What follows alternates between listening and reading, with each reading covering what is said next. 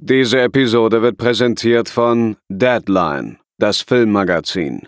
Die Fachzeitschrift für Horror, Thriller und Suspense. Jetzt im Kiosk oder online unter deadline-magazin.de.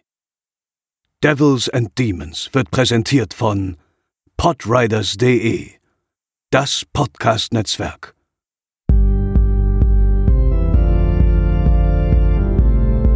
They're coming to get you, Barbara.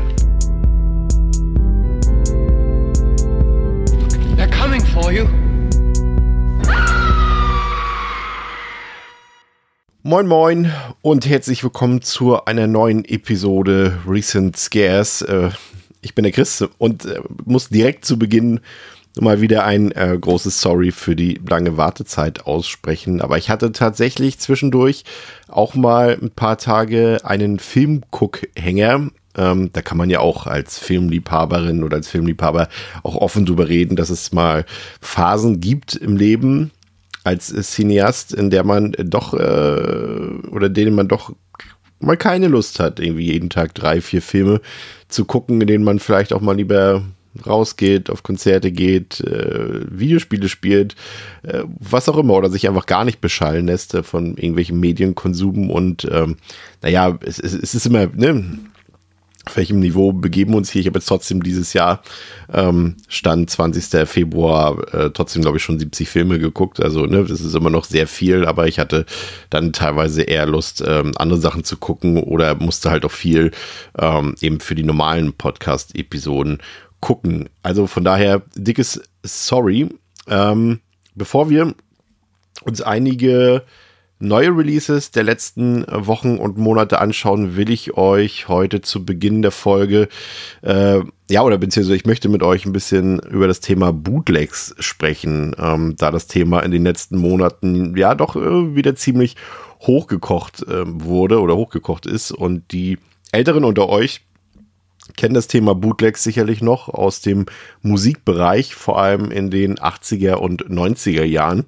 Da war es ja noch gang und gäbe, dass Leute inoffiziell nicht lizenzierte Konzertmitschnitte für die Fans zugänglich gemacht haben und diese dann auch illegalerweise verkauft haben. Also alles ohne Zustimmung der Künstler, ohne Zustimmung der Plattenfirmen. Und das war ein ziemlich gutes Geschäft auf der einen Seite für die Anbieter und auf der anderen Seite äh, Hardcore-Fans, alles Sammler wurden auch glücklich gemacht damit. Aber wie gesagt, legal war das eben nicht. Und heutzutage umgehen einige Künstler, beispielsweise Bruce Springsteen oder die Band Metallica, ähm, diese Thematik, indem sie selbst von jedem Konzert Mitschnitte in hochwertiger Qualität als Download oder als äh, CD-Pressung anbieten und dadurch hat sich das Thema bei vielen halt auch so ein bisschen erledigt. Es natürlich gibt es immer noch einen Markt für irgendwie Leute, die jedes Bob Dylan-Konzert irgendwie jeden Mitschnitt irgendwo sammeln und archivieren und so weiter. Also das gibt es immer noch auf einem bestimmten Niveau. Ich glaube auch nicht, dass das heutzutage noch großartig irgendwie von Strafverfolgungsbehörden irgendwie noch äh, großartig, äh, ja, weiß ich nicht, äh, ich, ich kann es mir aber nicht vorstellen, dass er noch großartig hinterhergegangen ist. Aber auf dem Filmmarkt ähm, sieht es ein wenig anders aus, denn bei musikalischen Bootlegs handelt es sich oft um Material, das eben nirgends käuflich in irgendeiner legalen Form erhältlich war. Das waren ja teilweise eben Mitschnitte, die nicht unbedingt nur vom Soundboard stammten und irgendwie geklaut wurden, keine Ahnung, ähm, sondern einfach Sachen, die Leute halt mit irgendwelchen Aufnahmegeräten bei Konzerten mitgeschnitten haben. Ne? Äh, bei Filmen ist es aber eher so, dass Bootlegs angefertigt und produziert werden von Filmen, die bislang lediglich in Deutschland noch nicht veröffentlicht wurden. Das sind aber Inhalte, die man problemlos im Ausland bekommen kann. Und hier haben es sich die Anbieter, in Anführungszeichen Anbieter, würde ich mal sagen, äh, haben es sich zunutze gemacht, dass viele Fans eben eine deutsche Tonspur benötigen und deshalb kaum Filme aus dem Ausland importieren.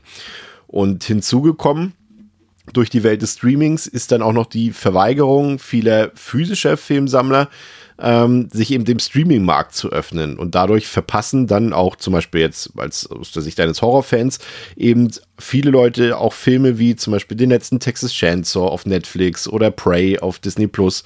Und so konnte man gerade auf Filmbörsen in den letzten zwei bis drei Jahren beobachten, wie sich dort Bootlegs und Raubkopien zu teilweise horrenden Preisen breit gemacht haben. Sämtliche Netflix, Amazon Prime, Apple TV oder Disney Plus Exclusives gab es dort auf Scheibe gebrannt oder gepresst.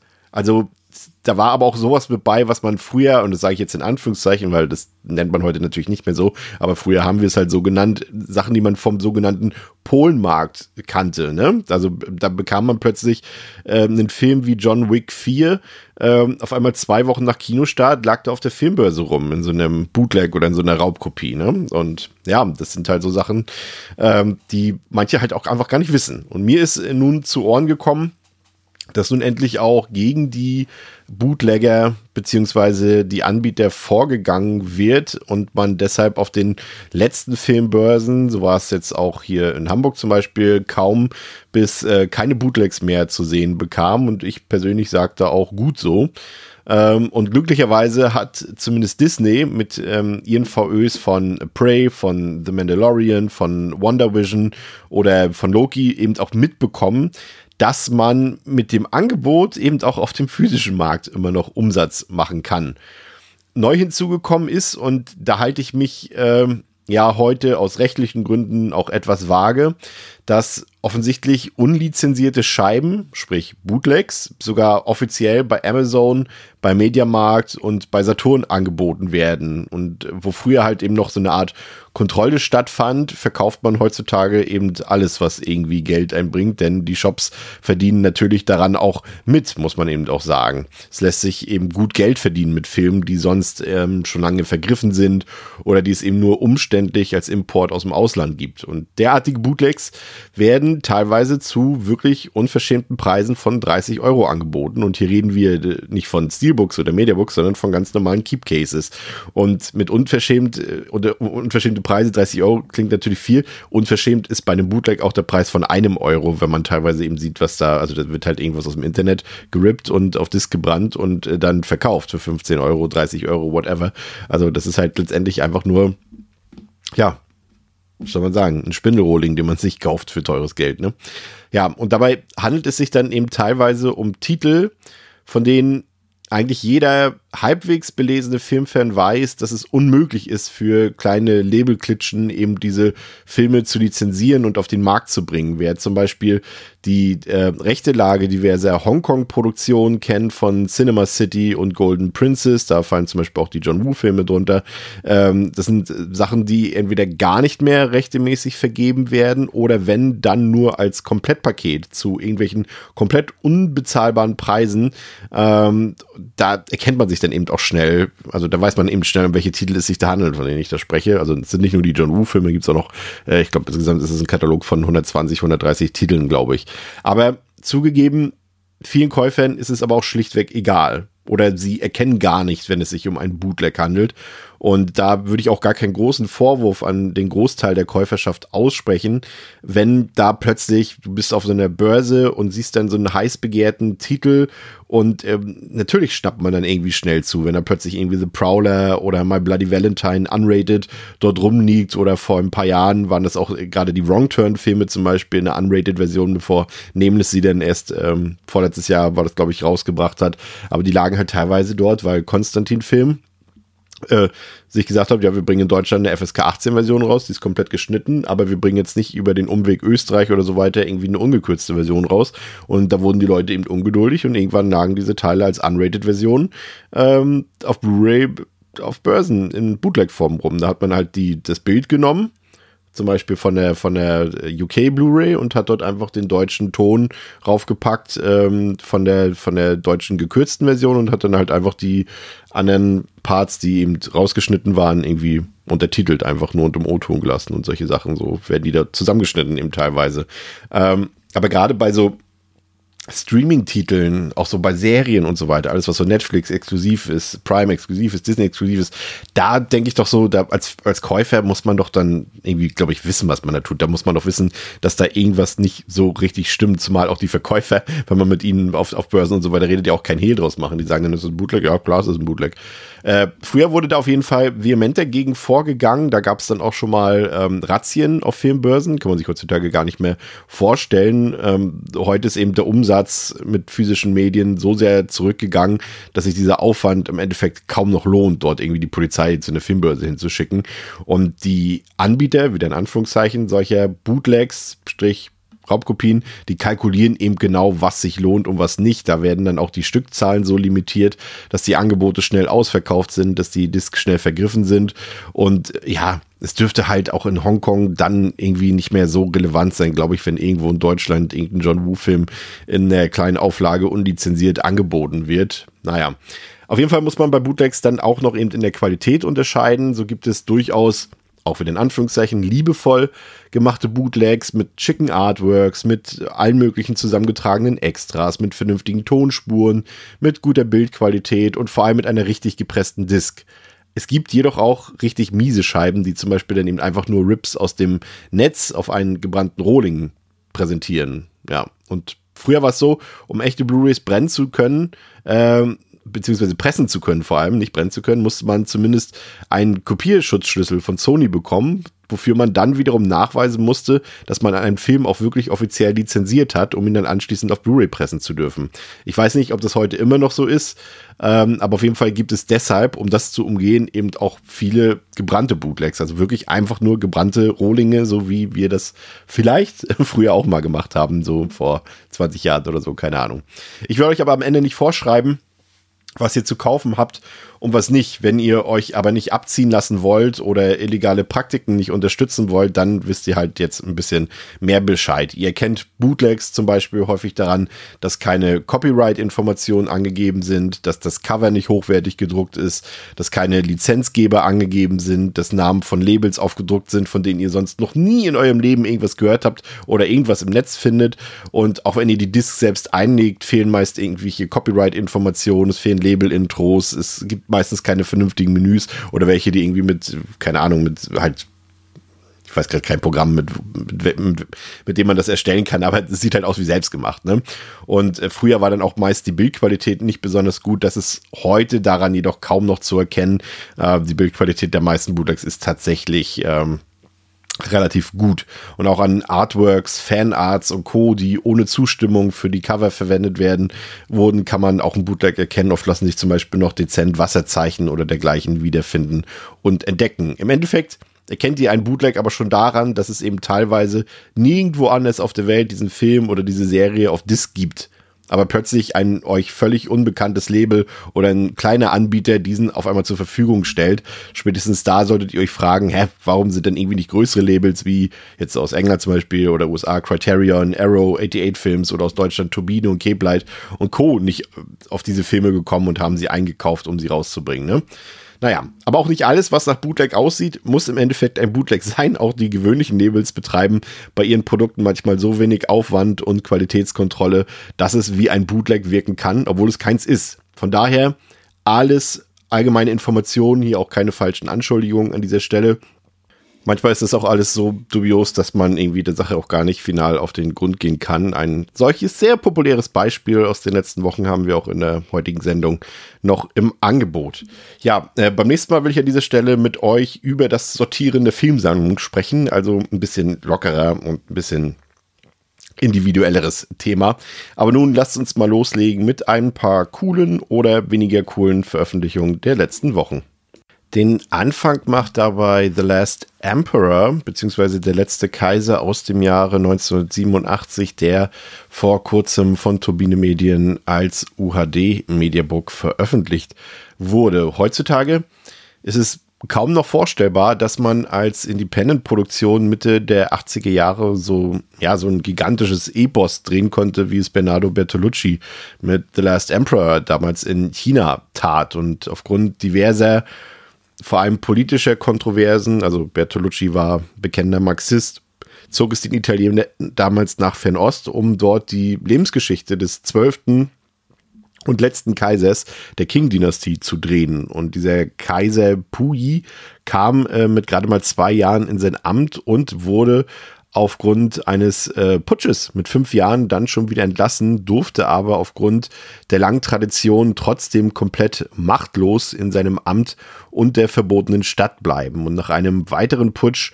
musste er dann diesen beeindruckenden Ort verlassen, wurde zur quasi Marionette der Japaner, ehe er dann später in sowjetische Gefangenschaft geriet, nur um später als normaler Bürger und Gärtner, also in einem normalen Leben sozusagen, zu sterben. Und der Film wird dabei auf mehreren Zeitebenen und auch unchronologisch erzählt, was mir persönlich nicht so gut gefallen hat. Zudem konnte ich auch einfach keinerlei emotionale Verbindung zur Hauptfigur und zu ihrer Geschichte aufbauen.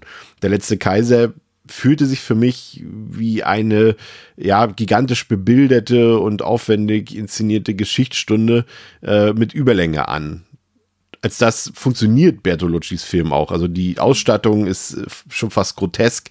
Die Kostüme, die Kulissen, äh, die echte verbotene Stadt als Drehort, die unzählbare Masse an Statisten. All das ist wirklich auch kaum in Worte zu fassen. Es ist unglaublich beeindruckend und Bertolucci weiß eben auch stets, wie er das in tolle Bilder einzufangen hat. Und dazu gesellt sich dann auch noch ein nicht weniger großartiger Filmscore.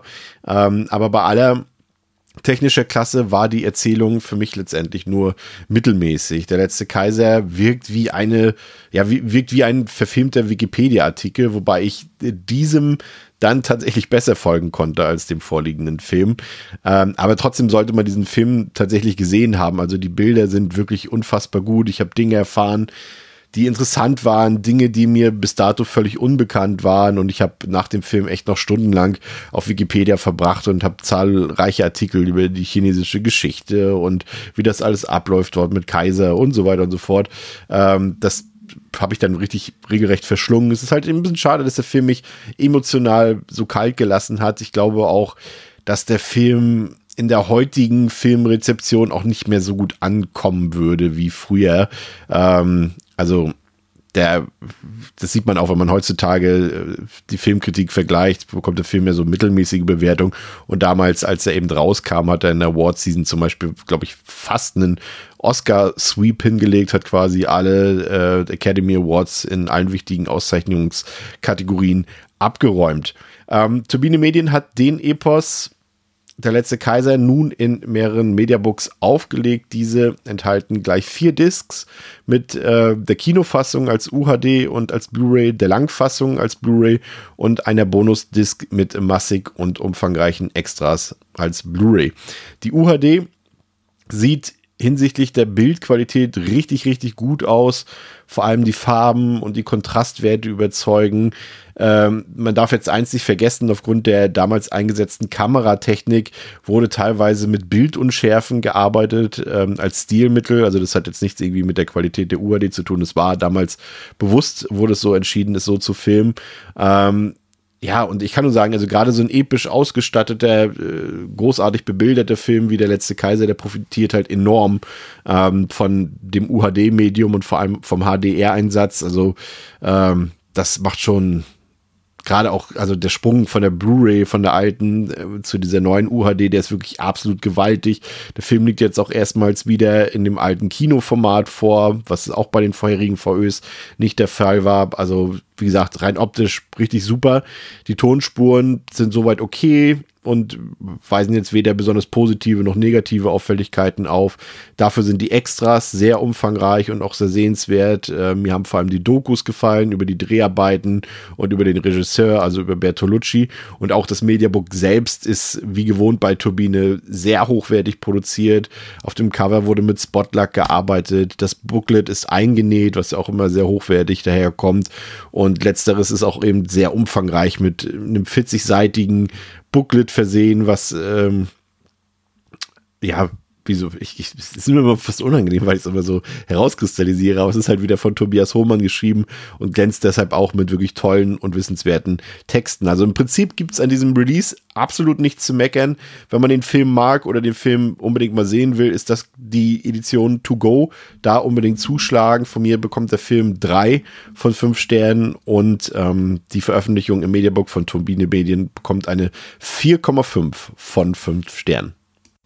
Ja, im Eingangsmonolog von mir ähm, zum Thema Bootlegs habe ich ja schon erwähnt, dass Disney ähm, in Zusammenarbeit quasi mit Fox, weil es ja noch ein Fox-Film ist sozusagen, hat ähm, den neuen Predator-Film, in Anführungszeichen, ähm, den es vorher halt exklusiv zum Stream gab bei Disney Plus, dann doch jetzt noch fürs Heimkino physisch veröffentlicht, also Prey.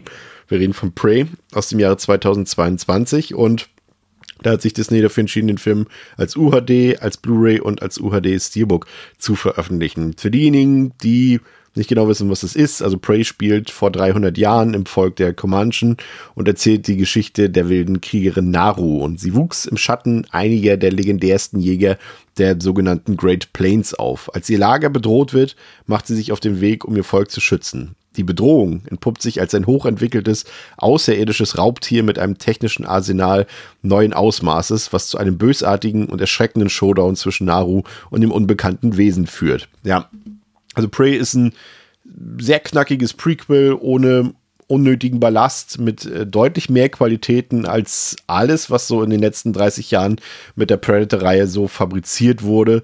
Es gibt hier eine wirklich tolle Heldin, es gibt ein durchgehend hohes Tempo, der Film ist brutal, der Film ist spannend und hat vor allem ein echt tolles selten genutztes Setting und ich würde behaupten, dass alle Fans des Predator hier ziemlich zufrieden sein werden mit Prey oder auch ziemlich zufrieden waren mit Prey. Die meisten werden ihn ja wahrscheinlich schon gesehen haben. Ich war auf jeden Fall sehr zufrieden. Ich wurde sehr positiv überrascht. Ähm, der Film hat für mich auch einen sehr hohen Wiederschauwert. Ich habe den jetzt auch schon mehrfach geguckt. Natürlich, wir haben ja auch eine Episode hier schon zu diesem Film gemacht, die ihr euch ähm, gerne mal anhören könnt, falls ihr das noch nicht getan habt. Ja, und wie gesagt, löblicher und überraschenderweise hat der Disney-Konzern dann seine Veröffentlichungspolitik insgesamt ein wenig überdacht und hat einige der Streaming-exklusiven Inhalte nun doch für das physische Heimkino veröffentlicht, darunter neben Prey auch die Loki-Serie und ähm, The Mandalorian. Und das dann eben auch nicht nur lieblos, sondern auch als wirklich schön aufgemachtes Steelbook. Ich habe mich auch äh, für das UHD-Steelbook von Prey entschieden, habe mir das für euch angesehen. Und das ist optisch, macht das wirklich was her. Es wurden tolle Artworks verwendet, die sind teilweise gezeichnet. Das Steelbook ist ähm, hochwertig bedruckt und es verfügt auch über einen schicken Indruck. Also da kann man schon mal nicht viel falsch machen. Es ist ein wirklich tolles Steelbook, eines der besten aus meiner Sicht der letzten Jahre oder ja, sagen wir der letzten na doch, der letzten Jahre, kann man schon so sagen. Und auch hinsichtlich der Bildqualität ist die UHD ein absoluter Volltreffer und äh, die überbietet halt den äh, 4K-Stream auf Disney Plus nochmal um einiges und äh, die Blu-ray sowieso um Längen. Das Bild ist knackenscharf, ist eine echte Augenweide, man erkennt jedes kleinste Detail, satte Farben. Also ich war wirklich, ähm, als ich den Film jetzt nochmal geguckt habe, auf dieser UHD wirklich komplett begeistert und konnte mich echt nicht satt sehen daran. Und auch der Ton kann komplett überzeugen, zumindest jetzt die Atmos-Spur in der OV-Version Version. Ähm, deutsch synchronisiert gibt es leider nur eine Dolby Digital 5.1, aber auch die klingt satt und gut. Und ein schöner Bonus ist noch die Beigabe eben der Comanche-Tonspur, die auch dann nochmal ein schönes, immersives Erlebnis bietet. Der einzige Wermutstropfen, es gibt hier leider absolut keine Extras, die hätte ich natürlich schon gerne bei so einem Film irgendwie gesehen, aber ich glaube, ich bin auch mit dem Paket zufrieden, was wir jetzt so bekommen haben. Der Film bekommt von mir eine 4 von 5 und die Veröffentlichung, wie gesagt, ich hätte die Höchstwertung vergeben, wenn hier noch Extras bei sind. So ist es aber auch eine sehr gute 4 von 5 für Prey.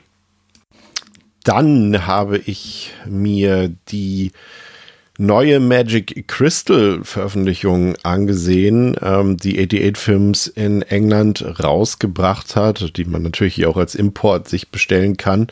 Ähm, Magic Crystal quasi damals ähm, eine Hongkong-Produktion, äh, ein Abenteuerfilm, äh, besetzt mit westlichen B-Movie-Stars. Also da geht es letztendlich um einen übermütigen ähm, Soldaten aus Hongkong, ähm, der einem außerirdischen Artefakt auf der Spur ist und er muss sich sowohl mit einer unerschrockenen FBI-Agentin, gespielt von Cynthia Rothrock, als auch mit einem russischen Gangsterboss, gespielt von Richard Norton, auseinandersetzen. Ja, und äh, Magic Crystal aus dem Jahr 1986 von Vieldreher Wong Jing, der zum Beispiel auch City Hunter gemacht hat, ist ein sehr schwer unterhaltsames Rip-Off äh, von damals ähm, erfolgreichen Hollywood-Filmen, also von einem etwas irgendwie, also zum Beispiel Indiana Jones äh, steckt da mit drin. Und das macht im Endeffekt in der Umsetzung überhaupt keinen Sinn. Ähm, aber da der Film zu 75 Prozent aus ziemlich, ziemlich gelungenen Martial Arts Sequenzen besteht, war mir die Story dann auch, ja, völlig egal. Ich meine, du hast Cynthia Rothrock, du hast Andy Lau, du hast Wong Jing selbst, du hast Richard Norton, du hast Philip Coe, also äh, Filmherz, was willst du da mehr? Und der Film hat ein wirklich enorm hohes Tempo, äh, liefert reihenweise starke Stunts und macht einfach nur Spaß, weil eben, ja, vor allem echte Könner vor der Kamera stehen und teilweise eben auch hinter dieser. Nur, ja, ans Drehbuch scheint irgendwie niemand so recht gedacht zu haben, aber das war mir dann, wie gesagt, auch egal. Ja, und von Magic Crystal gibt es eigentlich noch gar nicht allzu lange eine deutsche DVD, die, ja, auch völlig in Ordnung ist soweit und die auch die sehr witzige deutsche Synchronfassung enthält. Aber letztendlich ist das wohl das Einzige, was äh, der UK-Import des Films aus dem Hause ET8 Films nicht im Angebot hat.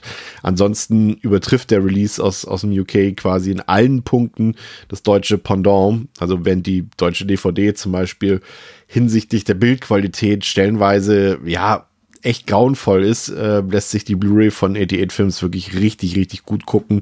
Und so macht der Film auch richtig Spaß. Da wurde auch ein neues Master angelegt vom Original negativ ausgehend und hin, auch hinsichtlich der Tonspuren. Ähm, ja, habt ihr da, ich sag mal, eine Auswahl.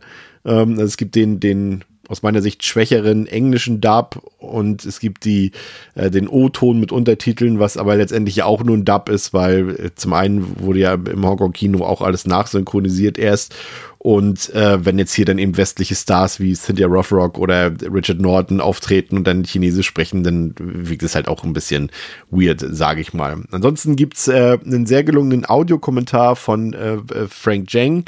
Es gibt Interviews mit Richard Norton und mit Cynthia Rothrock zum Film. Also da kann man nicht meckern. Gerade bei so einem Film gibt's halt kaum Extras und wenn dann jetzt extra noch der Aufwand betrieben wurde und noch neue Interviews mit den Beteiligten gemacht wurden, dann kann man das im Endeffekt nur loben. Die Erstauflage von Magic Crystal kommt in einem schönen Schuber daher mit einem ähm, ja, neuen tollen Artwork von Sean Longmore.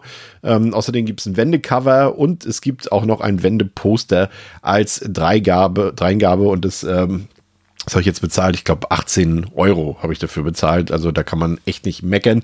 Der Film bekommt von mir eine 4 von 5 und auch die Veröffentlichung von 88 Films von Magic Crystal bekommt eine 4 von 5 Sternen.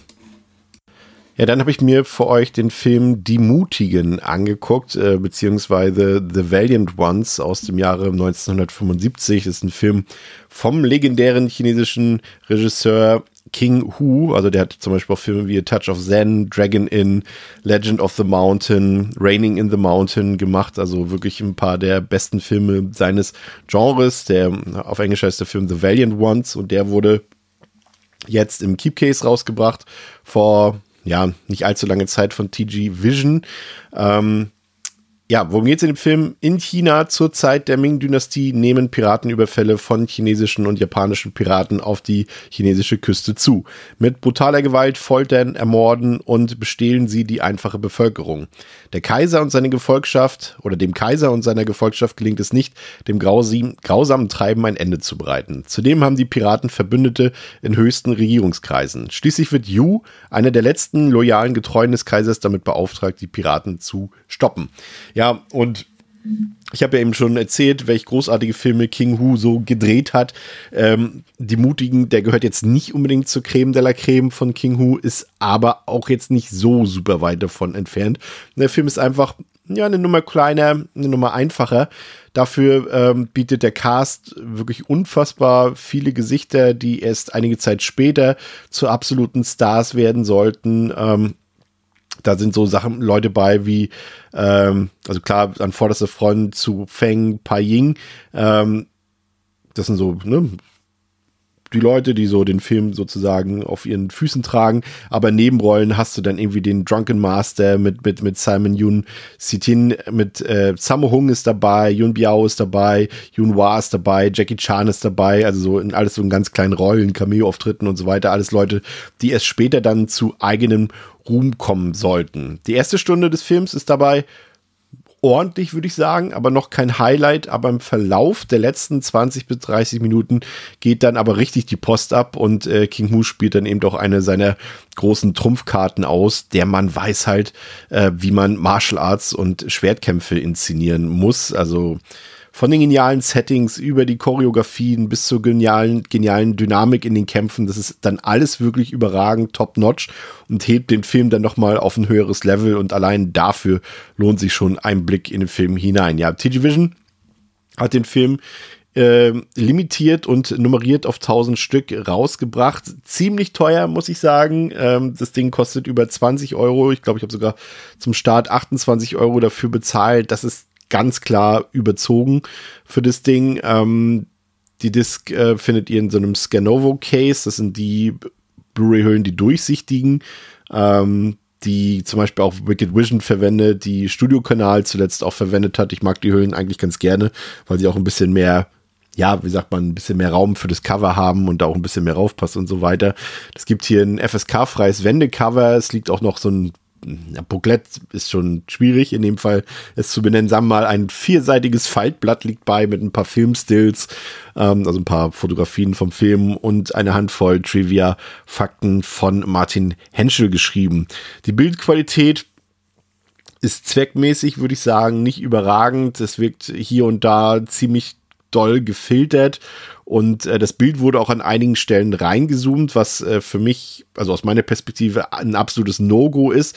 Im Originalbild waren dort eingebrannte Untertitel zu sehen und das wollte man hier scheinbar den deutschen Fans nicht zumuten, hat das Bild dann an diesen Stellen einfach reingezoomt. Und äh, Leute, liebe Labels, lasst bitte die Finger von solchen Dingen. Das geht halt gar nicht, da reinzufuschen in Filme, die Leute gedreht haben, also in Kunst reinzufuschen. Das macht man halt einfach nicht. Aber insgesamt ist der Film ganz gut guckbar. Der Ton ist auch in Ordnung. Die deutsche Synchronfassung ist teilweise ein bisschen gewöhnungsbedürftig, gerade hinsichtlich der Betonung. Aber das ist, wie gesagt, wenn man den Film sehen will, ist es soweit in Ordnung. Aber gerade bei dem Preis und so weiter, es gibt auch keine Extras weiter und es ist alles ein bisschen, ja, ich würde sagen, nicht besonders mühevoll umgesetzt. Von daher vielleicht nicht unbedingt empfehlenswert. Der Film ist gut, der kriegt eine dreieinhalb von fünf von mir, die Veröffentlichung nur eine zwei von fünf.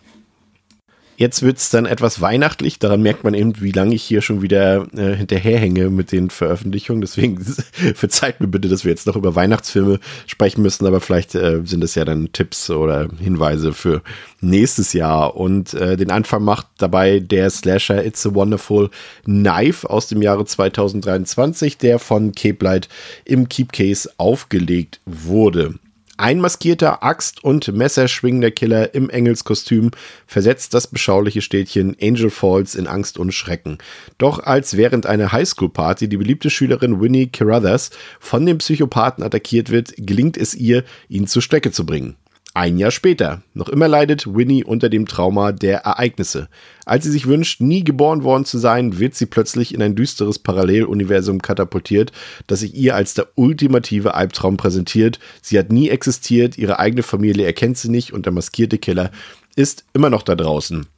Ihr habt es vielleicht schon gemerkt, It's a Wonderful Knife schnappt sich die Prämisse eines echten Weihnachtsfilm-Klassikers, der ja vielleicht äh, so ähnlich klingt wie der Titel dieses Films und wurstelt äh, diese ja zu einem waschechten Slasher um, könnte man meinen, denn nach der rasanten Auftaktviertelstunde, die wirklich jedem Slasher-Fan vermutlich die Freudestränen in die Augen schießen lassen sollte, tritt dann Tyler McIntyres Film ordentlich auf die Bremse und ich würde sagen, der Film bewegt sich dann eher in den momentan angesagten Gewässern oder Gefilden eines Happy Death Day oder eines Totally Killer. Ähm, das macht It's a Wonderful Knife soweit auch nicht schlecht, aber ich finde, ihm fehlt da ein wenig die Leichtigkeit dabei, weshalb die Entwicklung eben nach dem starken Start ja doch etwas enttäuschend war. Also McIntyres Film ist soweit gut produziert, bietet eine hochwertige Optik, hat einen gelungenen Score und dazu auch noch einen passenden Cast. Also natürlich fallen zunächst bekannte Gesichter wie Justin Long und unsere Horror Queen Catherine Isabel auf. Ähm, aber der eigentliche Star ist allerdings Hauptdarstellerin Jane Widdop, bekannt aus der Serie Yellow Jackets. Äh, die spielt echt super und äh, sie trägt den Film beziehungsweise die Handlung dann auch mit ja, einer richtigen Leichtigkeit auf ihren Schultern. In Sachen Splatter und Gore hält sich der Film dann erwartungsgemäß zurück. Es gibt hier und da mal ein paar schicke, teilweise auch kreative Kills, aber besonders viel Make-up musste jetzt hier nicht verwendet werden, weil am Ende ja, grafisch doch eher jugendfreundlich gemordet wurde, würde ich mal sagen. Ähm, aber Kills mit Süßigkeiten, äh, mit harten Süßigkeiten, äh, die werden äh, durchaus honoriert von mir. Also dafür gibt es zumindest einen Daumen nach oben. Aber am Ende mangelt es It's a Wonderful Knife gar nicht an so vielen Dingen. Äh, das Drehbuch hätte einfach ein bisschen smarter, ein bisschen durchdachter sein müssen, rundere Dialoge, etwas besseres Pacing und vielleicht etwas mehr Slasher nach dem Opening-Title. Und der Film wäre vielleicht richtig, richtig gut geworden, aber so ist er am Ende einfach ja, ganz nett und mittelmäßig. Also ich werde ihn jetzt nicht zum letzten Mal gesehen haben, aber es ist jetzt auch keine komplette Empfehlung für den Film. Ne? Der Film hat eben von Keplight eine simple Keepcase VÖ spendiert bekommen, weshalb es auch eigentlich gar nicht so viel zu berichten gibt. Die Bildqualität ist für eine Blu-ray im oberen Drittel anzusiedeln und auch das Sound ähm, wirkte für mich sehr kraftvoll. Extras gibt es leider keine, außer das erwartbare Wendecover. Ähm, und aus mir nicht bekannten Gründen ist Cape Light scheinbar auf die Verwendung neuer Keepcase-Hüllen umgestiegen, die sich etwas rauer anfühlen und für die der, äh, ja, der Cover-Einleger irgendwie zu eng ist. Weiß ich nicht. Also das Cover hat da nicht so richtig zu 100% reingepasst. Also da bitte, äh, liebes K-Play-Team, in Zukunft nachbessern. Der Film bekommt von mir eine 2,5 von 5 und die Veröffentlichung aufgrund der guten Bild- und Tonqualität eine 3 von 5. Ebenfalls zum Weihnachtsgeschäft kam von Cape Light der 2023er Film There's Something in the Barn raus, auch im Keep Case. Nach dem Tod seines Onkels erbt Bill dessen Haus in den Bergen Norwegens. Er beschließt mit seiner Familie Amerika zu verlassen und dort endlich seinen Traum von einer Frühstückspension zu verwirklichen. Während sie sich in ihrer neuen Heimat noch an den skandinavischen Lebensstil gewöhnen müssen, entdeckt sein Sohn Lucas einen alten Hauselfen, der in der angrenzenden Scheune lebt. Um den Elfen nicht zu verärgern, gibt es aber gewisse Regeln zu beachten. Doch als Bill die Warnungen seines Sohnes ignoriert und eine Weihnachtsfeier in der Scheune veranstaltet, setzt die Kreatur alles daran, die Familie loszuwerden und ein blutiger Überlebenskampf beginnt. Ja, der Something in the Barn ist ein sehr schwer unterhaltsamer Weihnachtshorror, der sich so als Mischung aus Gremlins und irgendwie auf Wrong Turn für mich entpuppt hat. Also das Setting macht Spaß. Der Cast ist gut aufgelegt, Make-up und Effekte passen weitestgehend und das Tempo ja, ist im Prinzip so hoch, dass man eigentlich keine weiteren Fragen auch hinsichtlich der Logik stellen will. Originell ist es am Ende nicht, weil es letztendlich nichts anderes ist als ein Gremlins Remake in Norwegen mit Killerzwergen statt Mogwais. Äh, also den Kreativpreis gewinnt der Film jetzt nicht. Dafür wird er aber trotzdem nun definitiv in meine alljährliche Weihnachtsrotation kommen, weil der Film mir echt gut gefallen hat, hat, mir sehr viel Spaß gemacht irgendwie. Und äh, die Blu-ray von Cape Light ähm, für There's Something in the Barn hat eine exzellente Bildqualität spendiert bekommen. Da bleiben keine Wünsche offen, vor allem eben bei so den bei den hellen Schnee- und Landschaftsbildern von Norwegen, da punktet die Scheibe komplett. Und im Vergleich äh, zu It's a Wonderful Knife gibt es hier sogar ein Extra in Form eines achtminütigen Extras, äh, Extras, ist schon Making-ofs, also besser als nichts, ne? Ansonsten liegt ein Wendecover vor, aber eben auch leider dieser, ja, dezent zu enge Einleger dort. Also wie gesagt, das Cover passt da, passt schon irgendwie rein, aber es wirkt ein bisschen gequetscht und wellt sich auch ein bisschen. Deswegen, also das ist nicht ähm, ganz so gut, aber das habe ich eben schon erwähnt. Der Film bekommt von mir eine dreieinhalb von fünf Sternen und die VÖ bekommt ähm, aufgrund ja, der hervorragenden Bildqualität, aufgrund des einen Extras auch ähm, eine vier von fünf. Weiter geht's mit einem USA-Import aus dem Hause Vinegar Syndrome, nämlich der Hongkong-Film Ghost Nursing aus dem Jahre 1982. Worum geht's? Jackie hat Pech mit ihrem Leben in Hongkong und reist deshalb nach Thailand, weil sie glaubt, dass ein Tapetenwechsel ihr gut tun wird. Kurz nach ihrer Ankunft erfährt sie von einem Mystiker, der als Gott des Goldes bekannt ist, dass sich ihr Schicksal zum Besseren wenden wird, wenn sie sich bereit erklärt, ein Geisterkind zu pflegen. Sie beschließt, dass das alles ein Versuch wert ist, stellt den erforderlichen Altar auf und beginnt dem Geist Tropfen ihres eigenen Blutes zu geben. Der schützende junge Geist hilft ihr, ihr Leben zu ändern, aber als sie durch einen neuen Freund abgelenkt wird und vergisst, das Gespenst zu füttern, bricht die Hölle los, was dazu führt, dass das Gespenst einen Akademiker, der sich mit Okkultismus beschäftigt, bekämpft und von Jackies Freund Besitz ergreift, was eine immer heftigere Kettenreaktion in Gang setzt. Ja, Wilson Tongs äh, Cut 3 Hongkong-Produktion äh, langweilte und verwirrte mich irgendwie ungefähr eine Stunde lang, nur um danach komplett so richtig in die Vollen zu gehen. Ich habe wirklich absolut keine Ahnung, was der Film von mir wollte, was da passierte und wo es hinführte.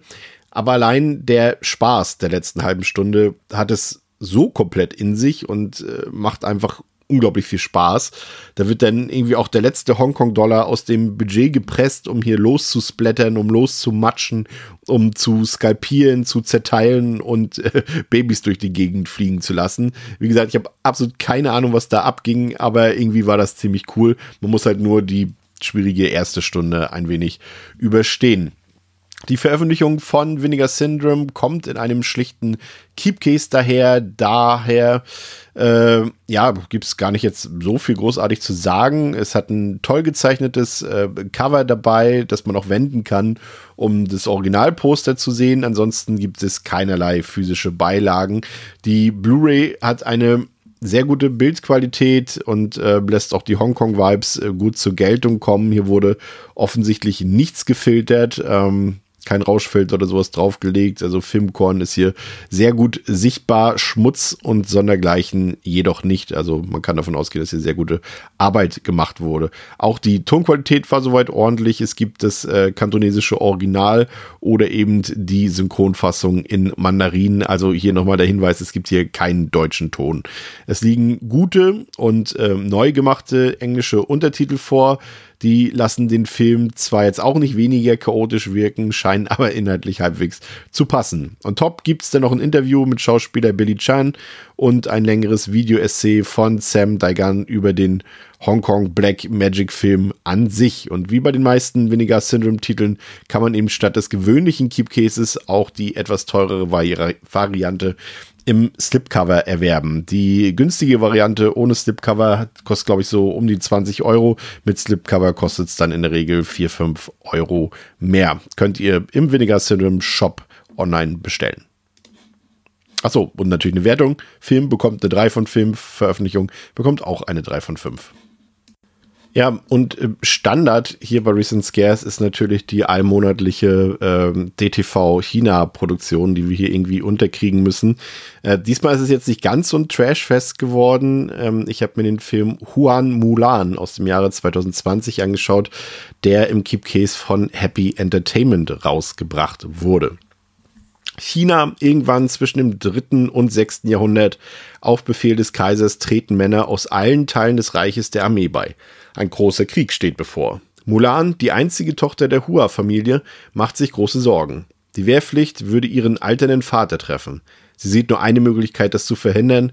Die junge Frau tritt als Mann verkleidet der Armee bei. Das Soldatenleben hält für Mulan schier unüberwindbare Hindernisse bereit, doch sie ist schlau, tapfer und zäh. Im Kampf gegen einen übermächtigen Gegner wird Hua Mulan zur Legende. Ja, und Hua Mulan ist jetzt nicht die erste und sicherlich nicht auch die letzte Verfilmung der berühmten Legende von Mulan, die ihr wahrscheinlich ja auch alle kennt. Ähm, dennoch ist es für mich immer interessant, eine Adaption aus dem Ursprungsland zu sehen, gerade jetzt im Vergleich zu den großen Disney-Umsetzungen. Und äh, bei Hua Mulan handelt es sich um ja, eine kostengünstige Direct-to-Streaming-Verfilmung, dementsprechend waren die Erwartungen jetzt bei mir nicht so besonders groß. Und ich bin ja eigentlich großer Fan der Mulan-Geschichte und von ihren Botschaften, zumindest jene, die ich daraus gewinnen kann. Ähm, aber so wirklich gut umsetzen kann Hua Mulan das Thema eigentlich nicht.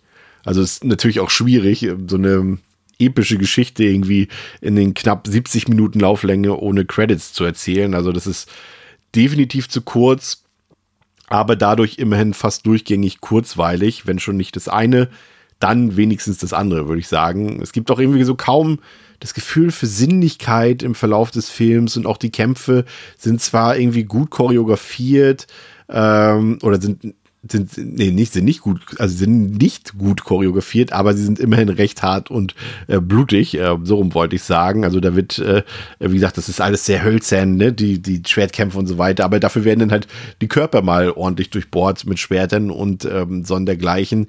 Leider spielt die Optik dem Film so gar nicht in die Karten. Es gibt so seltsame Tiefen und Schärfen, es gibt permanente Zeitlupen, dazu Aufnahmen mit niedriger Framerate, das ist alles sehr unnötig und auch die Wüstenoptik mit ihren kargen und farblosen Sepiatönen, äh, ja, das hilft dann auch irgendwie nur wenig weiter. Also die Ästhetik äh, von Hua Mulan ist jetzt wahrlich kein Augenschmaus und auch die Kostüme, Kulissen und vor allem die Perücken sorgen jetzt auch nicht gerade für eine besonders große Immersion.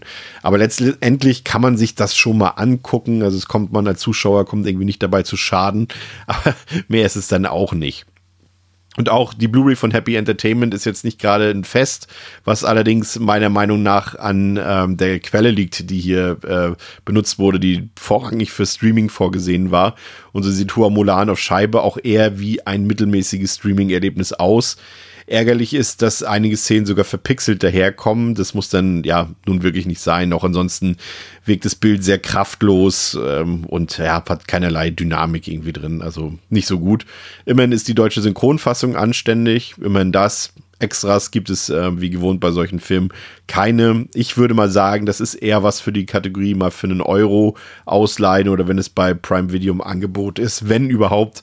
Ansonsten eher nicht zu empfehlen. Der Film bekommt von mir eine 2 von 5, knapp nach unten hin. Und die Veröffentlichung bekommt von mir auch eine 2 von 5 für Molan. Dann gab es ähm, auf dem Weihnachtsteller, hätte ich beinahe gesagt, unter dem Weihnachtsbaum noch ein ähm, Import von Vinegar Syndrome, nämlich ähm, eine weitere Hongkong-Produktion, An Eternal Combat aus dem Jahre 1991, kam hier im Keep Case im Hardcase Schuber an. Worum geht's?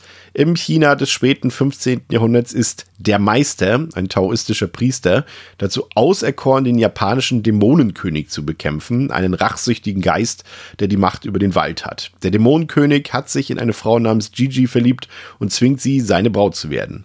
Als der Meister seinen schicksalhaften Kampf mit dem Dämonenkönig beginnt, werden sie unerwartet in einem Zeitstrudel geschleudert, der sie 500 Jahre in die Zukunft ins moderne Hongkong bringt, wo sie Gigis Reinkarnation entdecken, die von ihrem bösartigen Ex-Freund Ben terrorisiert wird.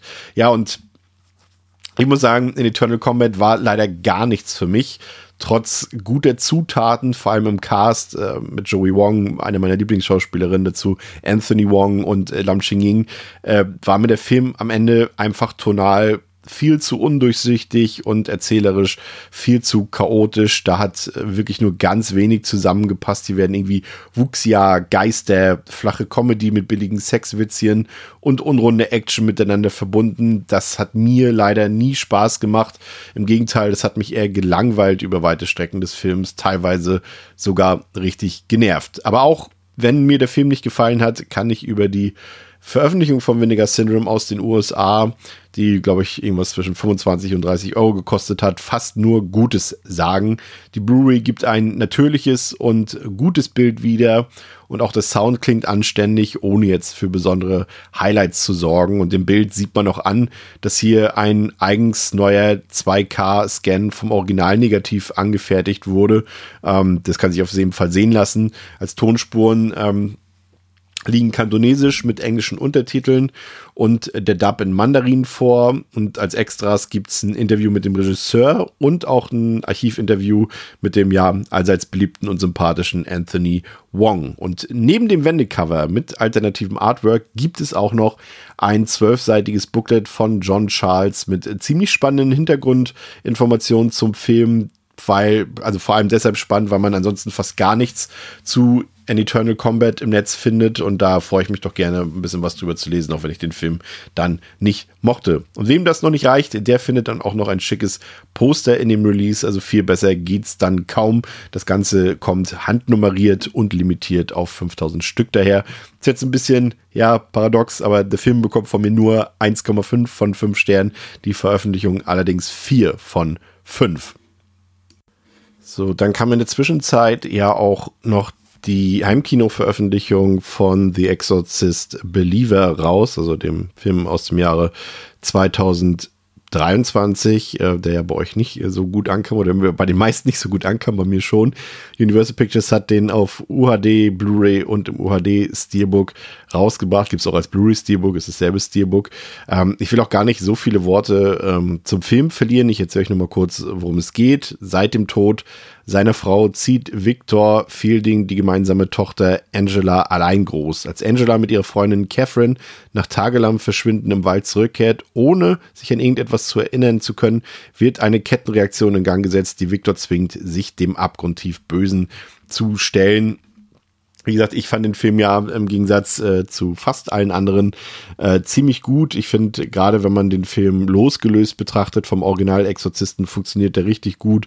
Hat eine emotionale Story, hat für mich funktionierenden Horror, hat sehr tolle Performances und hat mich einfach sehr gut unterhalten. Ähm, hab den jetzt auch schon mehrfach geguckt und hat mir bei beiden Malen ähm, gefallen. Also ich kann da nicht äh, viel dran meckern, aber wie gesagt, falls es der Film euch interessiert, habe ich für euch auf jeden Fall die UHD gecheckt. Der Film wurde ja, wie gesagt, von Universal in Deutschland als Keepcase Blu-ray, UHD sowie mit den selbigen Discs im Steelbook veröffentlicht und ich habe mir für euch das UHD Steelbook angesehen. Zunächst zu UHD selbst. Ähm, Exorcist Believer hat ja einen sehr filmischen Look mit viel Filmkorn und ähm, versucht sich ein wenig daran, den Look des Originals einzufangen. Ähm, das ähm, sieht dann am Ende, finde ich, zwar eher aus wie die Halloween-Filme von David Gordon Green und weniger wie das Original, hat aber trotzdem eigentlich eine ganz nette Optik. Auf jeden Fall sorgt diese Präsentation dafür, dass man weder auf der UHD noch auf der Blu-ray jetzt ein besonders großes Aha- oder Wow-Erlebnis spürt. Ähm, dafür sorgen eben diese Stilmittel, die dafür aber sehr gut wiedergegeben werden auf der UHD. Also die Farben sehen gut aus, der Kontrast passt und HDR spürt man auf jeden Fall. Ähm, aber das gelungene Highlight der Heimkino-Veröffentlichung ist tatsächlich die Tonspur, die wirklich nahezu alles rausholt. Also die Soundeffekte haben hier eine unfassbar mächtige Dynamik und scheppern gut los und auch der Score inklusive der Variation des berühmten Tubular Bells Themes, äh, die, die kommen exzellent rüber. Also das zumindest auf der Tonspur eine richtig tolle Scheibe. Ähm, gibt auch ein paar Extras. Äh, es gibt neben einem Audiokommentar mehrere knapp fünfminütige Promo-Featuretten, die sich ja so mit einzelnen Aspekten der Produktion auseinandersetzen, allerdings völlig unkritisch, also quasi wie Werbung letztendlich. Für ein paar Einblicke hinter die Kulissen ist das aber sicherlich ganz nett, mehr aber auch nicht. Ähm, aber zumindest das Aufeinandertreffen von Alan Burstyn und von Linda Blair ist doch sehr herzergreifend nochmal im BTS äh, eingefangen worden. Zum Steelbook, ähm, während es in England auch so eine Collectors Edition zu erwerben gab, hat es äh, nur das Steelbook dann eben zu uns als Sonderedition geschafft. Und aus meiner persönlichen Sicht gehört es rein von der Motivwahl her zu den schwächsten Steelbooks des Jahres 2023. Also das Motiv ist vorne und hinten in Schwarz-Weiß gehalten äh, und lässt allein dadurch schon wenig erkennen. Das Bild auf der Vorderseite würde ich zum Beispiel irgendwie 0,0 mit dem Film assoziieren. Das fand ich völlig misslungen.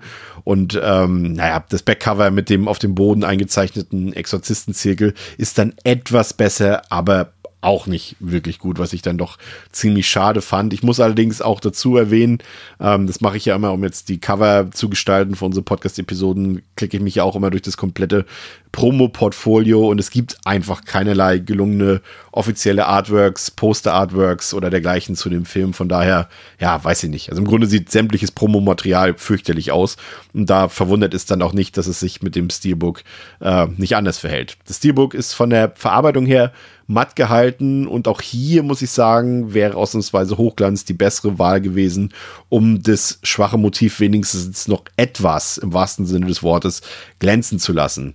Ähm, das Beste an dem Steelbook ist immer noch der Inprint, der immerhin das gruselige Bild der beiden Mädchen zeigt. Ähm, Achtung, zumindest für die Leute, die kein UHD-Player haben, im Gegensatz zu den meisten UHD-VÖs und UHD-Steelbooks, äh, liegt hier keine zusätzliche Blu-ray bei. Also das beachtet, dass ihr euch dann direkt das äh, Blu-ray-Steelbook holt. Ähm, der Film, wie gesagt, äh, auch im Rewatch bekommt von mir eine sehr subjektive, ne? ist halt meine Meinung, eine 4 von 5. Ähm, die VÖ, also das UHD-Steelbook, äh, bekommt eine 2,5 von 5. Wie gesagt, super Bildqualität, äh Quatsch, äh, mittelmäßige Bildqualität, super Ton, mittelmäßige Extras und ein scheiß Steelbook. Deswegen bin ich da am Ende bei zweieinhalb von 5. Schon eine ganze Weile her ist die Veröffentlichung von Cape Light vom Original Invasion of the Body Snatchers beziehungsweise die Körperfresser kommen aus dem Jahre 1978. Ähm, ich hätte das auch schon vorher besprochen, aber ich habe dann gewartet, um das äh, quasi die Disc zu testen für unsere Episode, die wir dazu gemacht haben. Und durch die ganzen Verzögerungen sind wir also quasi erst jetzt äh, hier angekommen. Ähm, für diejenigen, die unsere Episode zum Beispiel nicht gehört haben, fasse ich nochmal ganz kurz zusammen, um was es in Invasion of the Body Snatchers geht. Durch Zufall stößt Dr. Matthew Bennell von der Gesundheitsbehörde San Franciscos auf einen seltsamen Organismus. Parallel wundert sich seine Kollegin Elizabeth Driscoll über das merkwürdig distanzierte Verhalten ihres Partners. Zusammen mit Schriftsteller Jack und Heilbadbetreiberin Nancy machen sie eine schockierende Entdeckung. Die böse Saat aus dem All entwickelt sich zu seelenlosen Doppelgängern von Menschen und hat bereits Teile der Gesellschaft durch Kopien ausgetauscht. Können die vier die außerirdische Übernahme aufhalten? Ja, also aus meiner Sicht ähm, ist es eine clevere Neuinterpretation von Don Siegels Invasion of the Body Snatchers, beziehungsweise der Romanvorlage von Jack Finney. Die Verlagerung der Handlung in die Metropole ist gelungen und vor allem auch die DarstellerInnen überzeugen komplett in dieser Adaption. Der Film erzeugt durch seine Bilder und vor allem auch durch seinen manipulativen Score eine sehr gelungene Atmosphäre und Spannung. Klar, ein etwas strafferes Storytelling hätte dem Film jetzt auch nicht geschadet, aber dafür entschädigt dann zum Beispiel das tolle Finale und alles weitere dazu könnt ihr euch in unserer eigenen Episode zu dem Film anhören. Keeplight äh, hat den Film zunächst als UHD im Mediabook und als Blu-ray im Keepcase aufgelegt. Und da ich den Film bereits auf Blu-ray also im Blu-ray Steelbook von Arrow seit vielen Jahren hatte, habe ich mich dann auch für das Upgrade auf UHD entschieden und das war auch definitiv die richtige Entscheidung. Ich finde, der Release von äh, Die Körperfresser kommen von Cape Light gehört definitiv zu den besten Releases der letzten Monate. Das Mediabook kommt dabei mit dem klassischen Postermotiv daher und hat so eine, ja, wie sagt man, so eine strukturierte Oberflächenbeschaffenheit. Auf der Rückseite befindet sich das Poster-Artwork, was man auch aus dem englischen Sprachraum kennt. Und vorne steht der Filmtitel auf Deutsch. Das sollte man vielleicht dazu wissen. Das steht nicht Invasion of the Body Snatchers, sondern die Körperfresser kommen. Im Mediabook befinden sich dann drei Discs, dazu aber gleich mehr. Vielleicht zunächst was zum umfangreichen Booklet. Das wurde von Leonard Elias Lemke geschrieben und ist wirklich sehr lesenswert, ist sehr gelungen.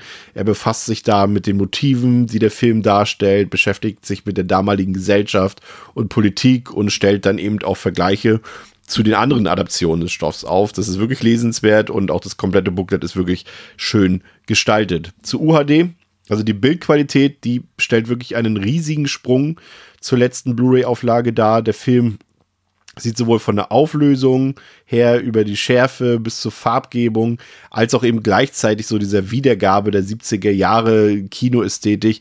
Äh, das macht er alles großartig, sieht großartig aus. So kann man den Film auch nochmal komplett neu erleben und entdeckt auch viele Details, die einem vorher vielleicht eher verborgen geblieben sind. Also Keblet hat hier den 4K-Transfer aus den USA von Kino Lorbeer verwendet. Und das war auf jeden Fall die richtige Entscheidung. Das Bild ist knackig. Schwarz ist richtig schwarz und ich kann dafür nur meine absolute Begeisterung zum Ausdruck bringen. Und auch in Sachen Ton hat sich etwas getan. So gibt's auch die deutsche Synchronfassung nun als HD-Master auf der Disc. Das klingt natürlich immer noch seinem Alter entsprechend, aber ist trotzdem deutlich besser, als was man zuvor hören konnte.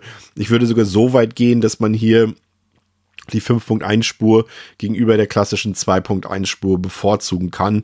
Also der neue Mix lohnt sich. Äh, das ist gut, dass man da einen neuen, also dass man sich dem Aufwand gestellt hat und das dort produziert hat und auch auf die Scheibe gehauen hat. Eine Stärke des Films ist ja bekanntermaßen das Sound- und Musikdesign und beides kam jedoch bis dato nur im O-Ton so richtig zur Geltung, nun aber eben auch auf Deutsch. An Extras lässt die Keblight VÖ auch keine Wünsche unerfüllt. Es gibt einen englischen Audiokommentar, es gibt einen deutschsprachigen, sehr hörenswerten Audiokommentar. Es gibt Tonnen an Making-ofs, die sich mit allen Aspekten der Filmproduktion ähm, äh, beschäftigen, darunter auch einige Extras, die es vorher in Deutschland noch nicht auf Disc gab. Also hier kann ich nur sagen, heute zum ersten Mal volles Programm, volle Punktzahl von mir, absolute Kaufempfehlung. Film bekommt vier von fünf Sternen, die VÖ von Cape Light für Invasion of the Body Snatchers bekommt fünf von fünf.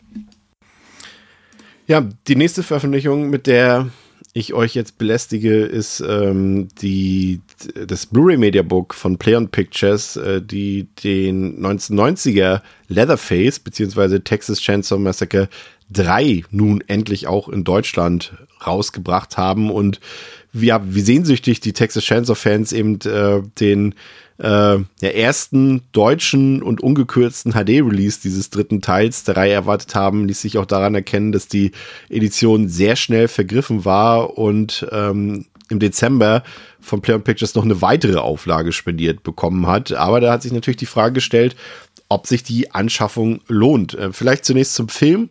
Ähm, da geht es um Michelle und Ryan, die eigentlich Richtung Ostküste unterwegs sind und äh, die beiden geraten irgendwo in Texas von der Straße ab und damit mitten in die Kettensäge von Leatherface und seinem liebenswerten Clan. Die teuflische Kannibalenbrut jagt die beiden durch die von Gott verlassene Einöde. Für Michelle und Ryan beginnt ein grausames Mysterium. Ja, vielleicht nochmal zum Film. Also Genre-Veteran ähm, Jeff Bird transportierte mit Leatherface seinen titelgebenden Antagonisten oder vielleicht sogar Helden in diesem Fall in die 90er Jahre, was man im Film auch in jeder Sekunde anmerkt, aber ausnahmsweise mal nicht im negativen Sinne. Gerade die Bilder, die Jeff Burr erzeugt, die haben mir ziemlich gut gefallen.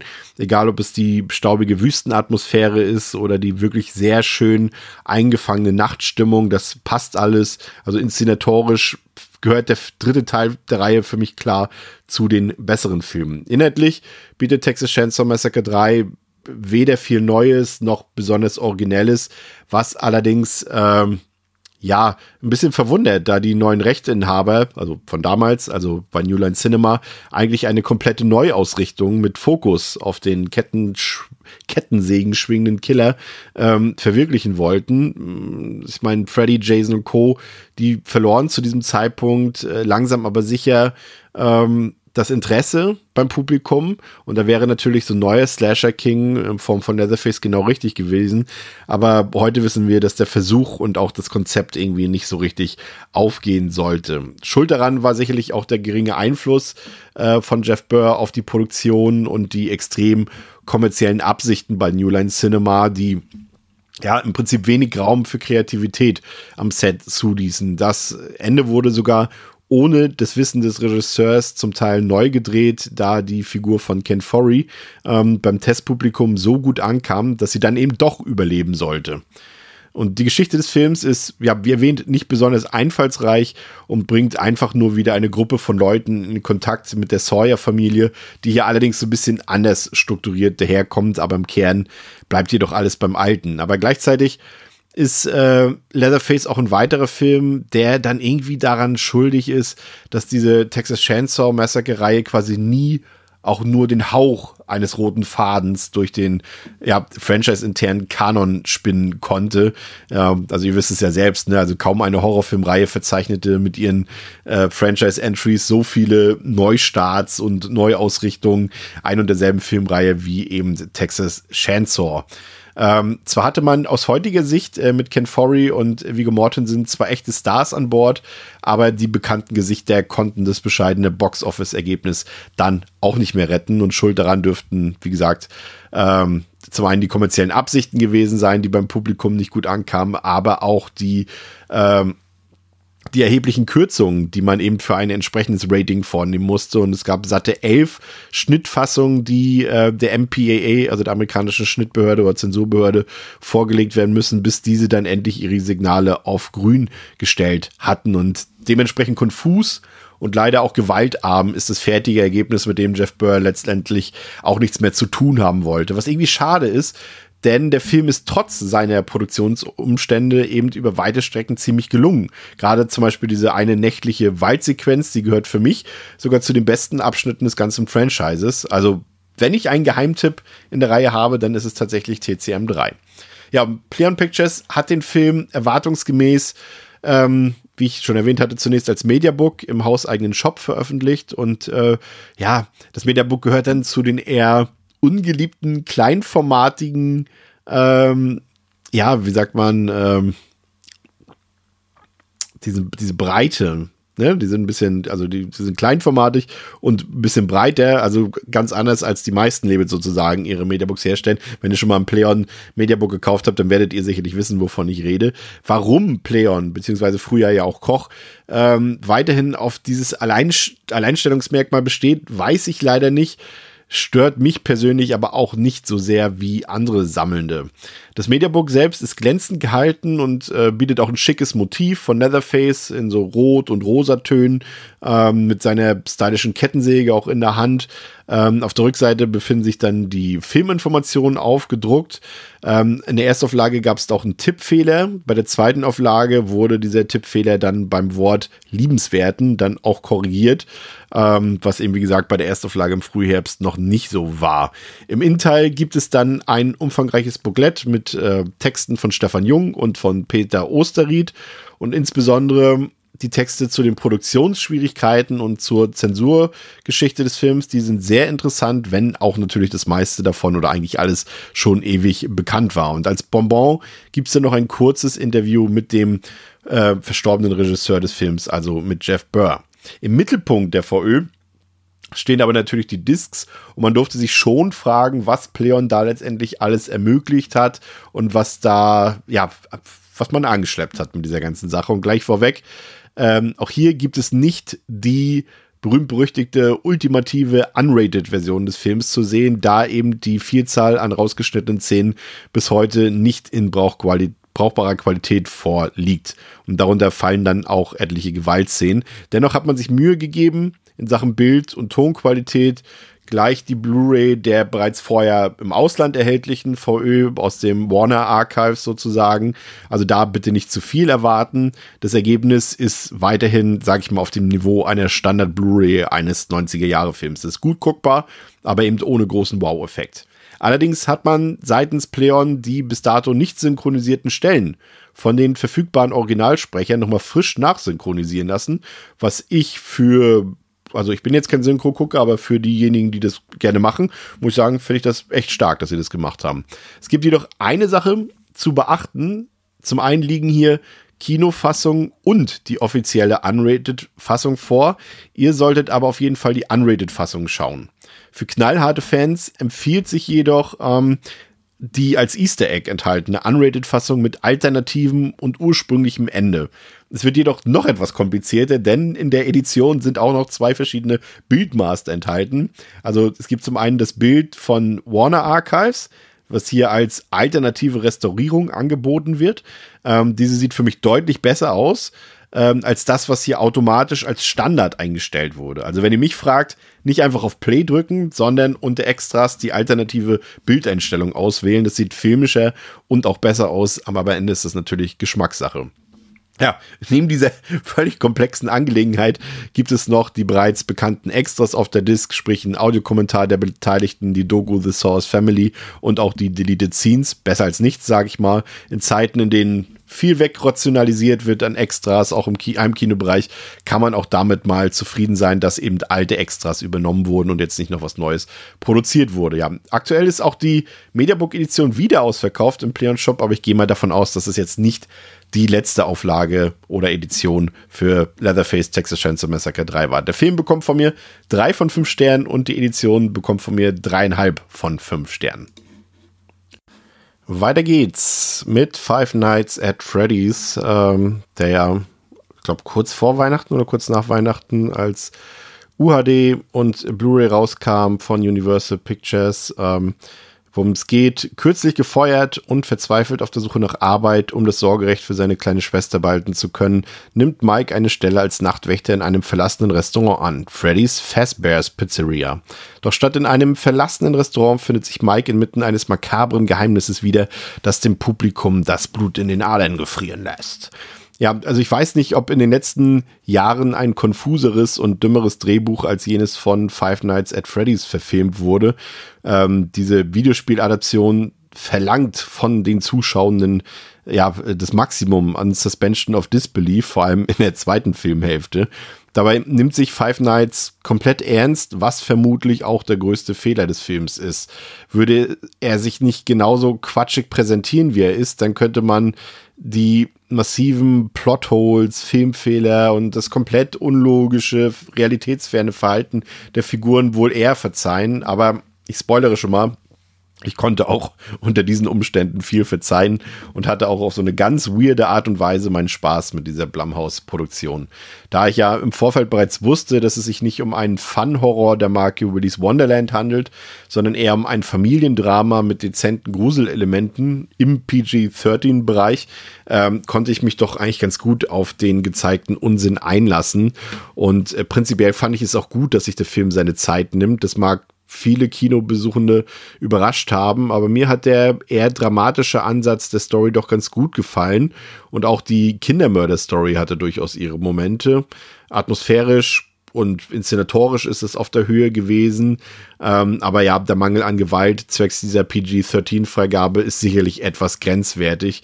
Gerade hinsichtlich der Zielgruppe bietet der Film eigentlich viel zu wenig Action und ist ziemlich geschwätzig. Also für junge Teens oder für Kinder ist das eigentlich gar nichts. Deswegen hätte man auch gar nicht erst die Rücksicht mit der Altersfreigabe nehmen müssen.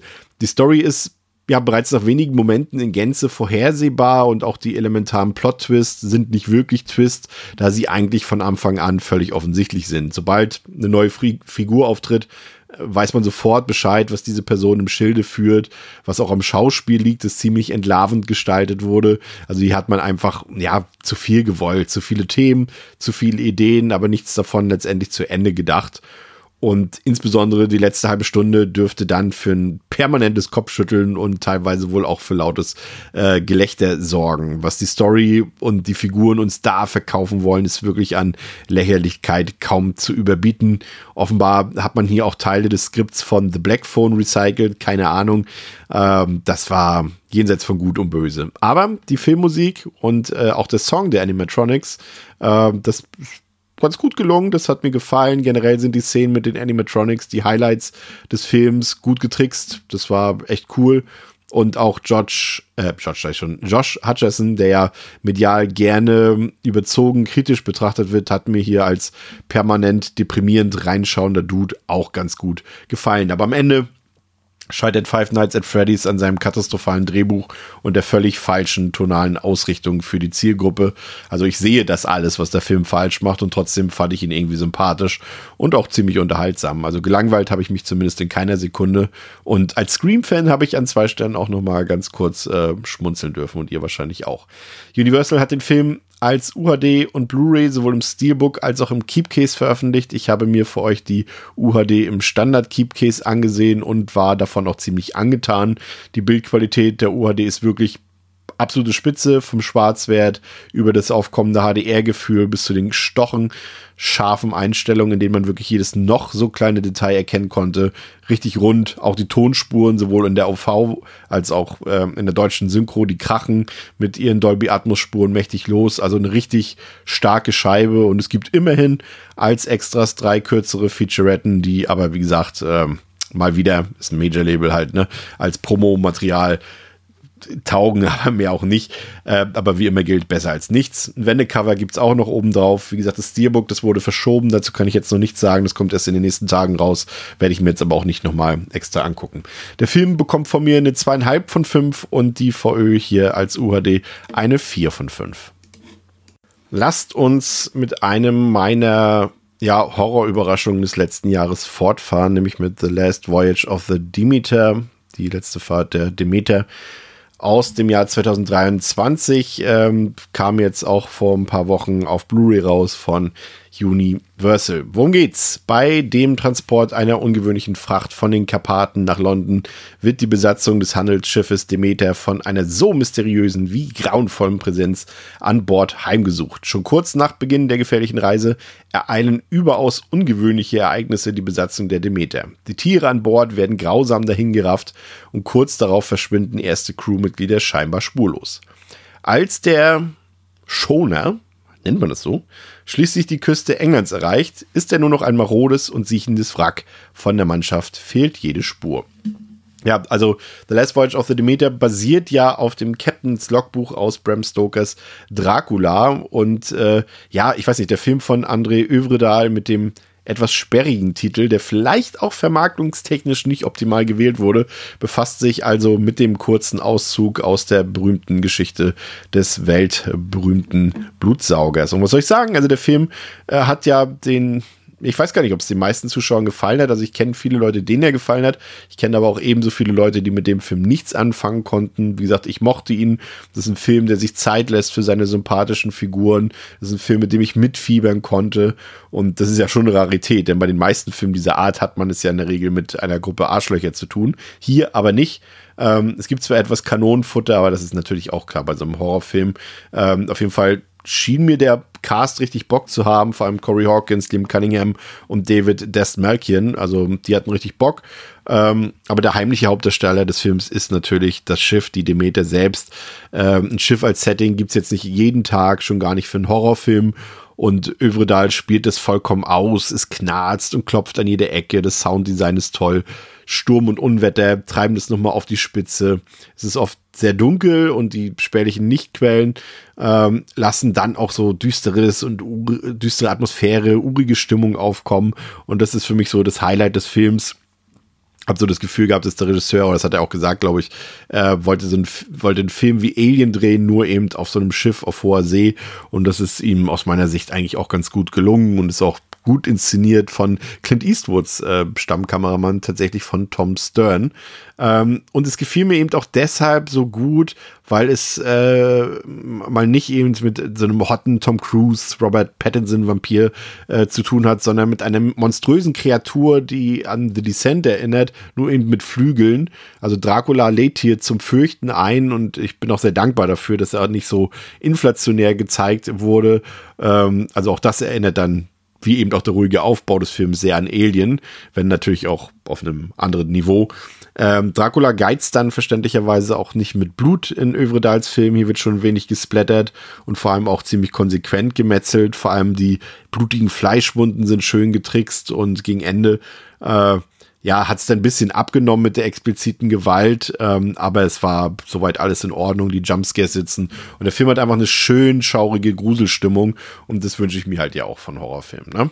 Also ich würde sagen, ja, weiß ich nicht. Also Fans der Vorlage würden jetzt sagen, vielleicht hätte es etwas vorlagengetreuer sein können oder hätte etwas mehr Interesse an der Vorlage haben können. Davon liefert der Film wohl eher weniger, wie ich gehört habe. Und auch mit der Logik nimmt er es nicht so genau. Gerade bei Tageslicht bieten sich ja eigentlich mit den Rettungsbooten aus meiner Sicht genug Fluchtmöglichkeiten an. Aber okay, muss man schlucken. Vermutlich werden viele von euch halt Probleme mit dem Film haben oder hatten sie auch und werden ihn wenig originell finden. Aber für mich hat er eigentlich nahezu die perfekte Klaviatur eines gelungenen Horrorfilms gespielt und so liebe ich meine Horrorfilme halt. Und ja, Universal hat die letzte Fahrt der Demeter dann im Gegensatz zu Five Nights at Freddy's weltweit nur als Blu-ray veröffentlicht. Das ist ein bisschen schade, denn ja, ich finde, das Blu-ray-Medium stößt hier bei diesem Film so ein bisschen an seine Grenzen. Gerade im Vergleich zum Kino kommt im Heimkino dann doch die Greenscreen-Arbeit deutlicher zur Geltung. Ähm, gleichzeitig mangelt es der Blu-ray so ein wenig an Schärfe, finde ich. Und zudem verfärbt sich auch das Schwarz der Dunkelheit in den vielen Nachtszenen äh, durchaus gerne mal. Da wird es dann auch äh, ziemlich verrauscht. Und ein paar Einzelszenen haben auf mich sogar gewirkt, als wäre es DVD-Niveau. Aber also jetzt nur ein, zwei Mal, nicht falsch verstehen, ne? Aber ein paar Mal kommt es durchaus vor. Und im Grunde geht die Blu-ray schon in Ordnung. Aber gerade ein solcher Film mit einem nicht alltäglichen Setting hätte, glaube ich, sehr von der Ultra HD profitiert. Und ähm, wie das ja geht, äh, zeigt zum Beispiel die grandiose Tonspur, die ähm, ja, die das Leben auf hoher See in Perfektion darstellt. Also der Film und die Disc nutzen das Tonformat vollkommen aus und liefern durchgängig ab. Also da gehört, ähm, also bezüglich des Sounds gehört Demeter für mich zu den Top-VÖs ähm, der letzten Monate. Und auch die Extras sind sehr umfangreich. Also es gibt ein paar tolle Hintergrundberichte, zum Beispiel zur Effektarbeit, äh, dazu einen alternativen, ähm, sogar vom Regisseur kommentierten Anfang und auch Deleted Scenes bieten ordentlich Material. Äh, ja, im Endeffekt ist es eigentlich schade, dass die Bildqualität, also ausgerechnet die Bildqualität am Ende mit dem Rest der Disc nicht mithalten kann. Ein Wendecover gibt's on top und das macht in der Summe für den Film dreieinhalb von fünf Sternen und auch für die VE dreieinhalb von fünf Sternen für The Last Voyage of the Demeter. Dann habe ich mit Fatal Games aus dem Jahre 1984, was für die Freundinnen und Freunde des gepflegten Slashers oder eben auch nicht, wie man es nimmt, ist auf jeden Fall im Keep Case ähm, mit und ohne Schuber in den USA bei Vinegar Syndrome rausgekommen als Import.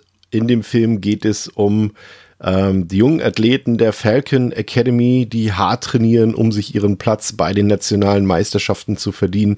Doch als diese aufstrebenden Sportstars einer nach dem anderen verschwinden, sind Dr. Jordan und sein Team, die ihre Athleten mit neuen und ungetesteten leistungssteigenden Drogen versorgen, ratlos. Sie ahnen nicht, dass ein speerwerfender Killer im Trainingsanzug mit einem starken Wurfarm und einem tödlichen Groll gegen sportliche Höchstleistung auf der Jagd ist und die Olympia-Hoffnung einen nach dem anderen ausschaltet.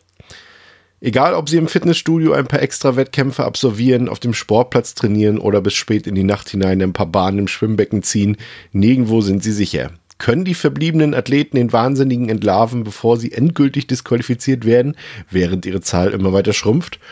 Ja, ähm, Klingt jetzt auf dem Blatt Papier natürlich super gut, erinnert auch so ein bisschen an, an Graduation Day, sicherlich. Ähm, die Prämisse, dass sich hier maskierter Killer an talentierten Sportlern vergreift, ist also nicht neu, äh, ist jetzt aber auch nicht schlecht. Doch am Ende ist bei Fatal Games, ja, das ist, ist, ist ein Slasher von der Stange, der ziemlich unter seinen niedrigen ja, unter seinem niedrigen Budget, unter seinem niedrigen Production Value leidet, der unter einem, unter einer schwachen Besetzung leidet. Und gerade auch wenn es um Logik oder ein annähernd sinnvolles Drehbuch geht, dann setzt sich Fatal Games dann doch komplett die Scheuklappen auf. Also in dem Fall ist Graduation Day wirklich die bessere Wahl. Vinegar Syndrome hat den Slasher in den USA, wie gesagt, veröffentlicht im Blu-ray Keep Case mit oder ohne Schuber alternativ. Es liegt ein Wendecover mit dem klassischen und ähm, einem neuen Poster-Artwork vor, was sehr schön ist. Ähm, die Bildqualität der Blu-ray ist jetzt nichts für Leute, die ein glasklares und cleanes Bild verlangen. Ähm, obwohl ein neuer 4K-Scan vom 35 mm Negativ angefertigt wurde, erreichen wir hier, sage ich mal, ungefähr den Grad einer sehr guten DVD oder einer eher schlechten normalen Blu-ray. Allerdings liegt das hier natürlich auch ein bisschen am Ursprungsmaterial äh, dieses quasi No-Budget-Slashers. Die Scheibe erfüllt auf jeden Fall ihren Zweck und man kann sich den Film gut angucken. Auch die Tonqualität geht in Ordnung, aber wie immer bei den Vinegar Syndrome Sachen, eine deutsche Sprachfassung liegt bei dem Import natürlich nicht ähm, bei. Dafür hat man sich die Mühe gemacht, zahlreiche Interviews mit den Beteiligten zu führen und diese als Extras anzuhängen. Bei einem Film mit diesem kaum vorhandenen Bekanntheitsgrad ist es nicht unbedingt eine Selbstverständlichkeit. Zusätzlich gibt es Fotogalerien, Trailer und auch einen Audiokommentar von Podcaster Bill Eckerman und der Autorin Amanda Race. Also ähm, da kann man eigentlich kaum meckern, würde ich sagen. Also für Slasher, alles Gucker und Sammler ist das eine Empfehlung, auch wenn der Film eher grenzwertig ist, was seine Qualitäten angeht. Film kriegt 1,5 von 5 Sternen von mir. Die VÖ vom Vinegar Syndrome bekommt 3 Sterne von mir. Noch zum Preis, auch hier wie gesagt, ich empfehle Vinegar Syndrome Artikel generell immer zum Black Friday zu kaufen. Da kriegt ihr die alle fast mit 50 Prozent off. Ähm, Rabatt sozusagen, so kosten die so immer zwischen 20 und 25 Euro. Je nachdem, ob ihr mit oder ohne Schuber das haben wollt. Ein paar Monate nach dem Kinostart ist nun mit To Catch a Killer, beziehungsweise Catch the Killer in Deutschland, äh, ist nun endlich auch eines meiner Film-Highlights des letzten Jahres auf Blu-ray veröffentlicht worden äh, von Tobis Home Entertainment im Blu-ray Keep Case. In dem Film geht es ähm, darum, dass in Baltimore ein Scharfschütze in der Silvesternacht 29 Menschen erschießt und die junge Streifenpolizistin Eleanor wird vom FBI-Agenten Lamarck in die ermittelnde Sondereinheit berufen und sie scheint die einzige zu sein, die sich in den unbekannten Killer hineinversetzen kann. Doch als der Mörder ein weiteres Blutbad anrichtet, beginnt ein Wettlauf gegen die Zeit. Ja, To Catch a Killer ist ein, ja, ein Hochspannungsthriller, total nach meinem Geschmack. Äh, davon gibt's ja leider heute heutzutage kaum noch etwas zu sehen, schon gar nicht im Kino, aber es gibt sie, diese vereinzelten Ausnahmen. Ähm, der Film baut hier von der ersten Sekunde an eine sehr düstere, deprimierende, ja gar nihilistische Grundstimmung auf, die sich auch bis zum Ende nicht auflösen wird. Gerade die ersten 20 bis 30 Minuten sind so unfassbar spannend, dass sie einem förmlich den Atem rauben. Also ich war total gefesselt. Äh, das war richtig, richtig stark. Eine der besten Openings, die ich in den letzten Jahren gesehen habe. Mir hat auch die anschließende Ermittlungsarbeit gefallen, die ihren Hauptaugenmerk jedoch ähm, weiter eher auf die ambivalenten Figuren gelegt hat. Ähm, ähm, was dann am Ende passiert, der Schluss, die Aufklärung, die Motive, die dahinter stehen, das kann durchaus für Diskussionen und auch für Missfallen sorgen. Mir hat es jedoch gefallen. Ich habe den Film jetzt auch schon zweimal geguckt und der war beide Male für mich hervorragend. Auch ähm, aufgrund der tollen Performances von Ben Mendelssohn und äh, der stets starken, aber leider ja häufig unterrepräsentierten Shailene Woodley, die ja jetzt aber wieder ein bisschen mehr im Kommen ist, hat ja auch in Dump Money zum Beispiel mitgespielt. Ähm, und die beiden schaffen es problemlos, den Film auf ihren Schultern zu tragen. Ähm, ein kleiner mehr, mehr Wermut, Mehrwuts, ein kleiner Wermutstropfen. Mir war dann an einigen Stellen doch etwas zu viel das Schweigen der Lämmer malen nach Zahlen, einmal eins im Film.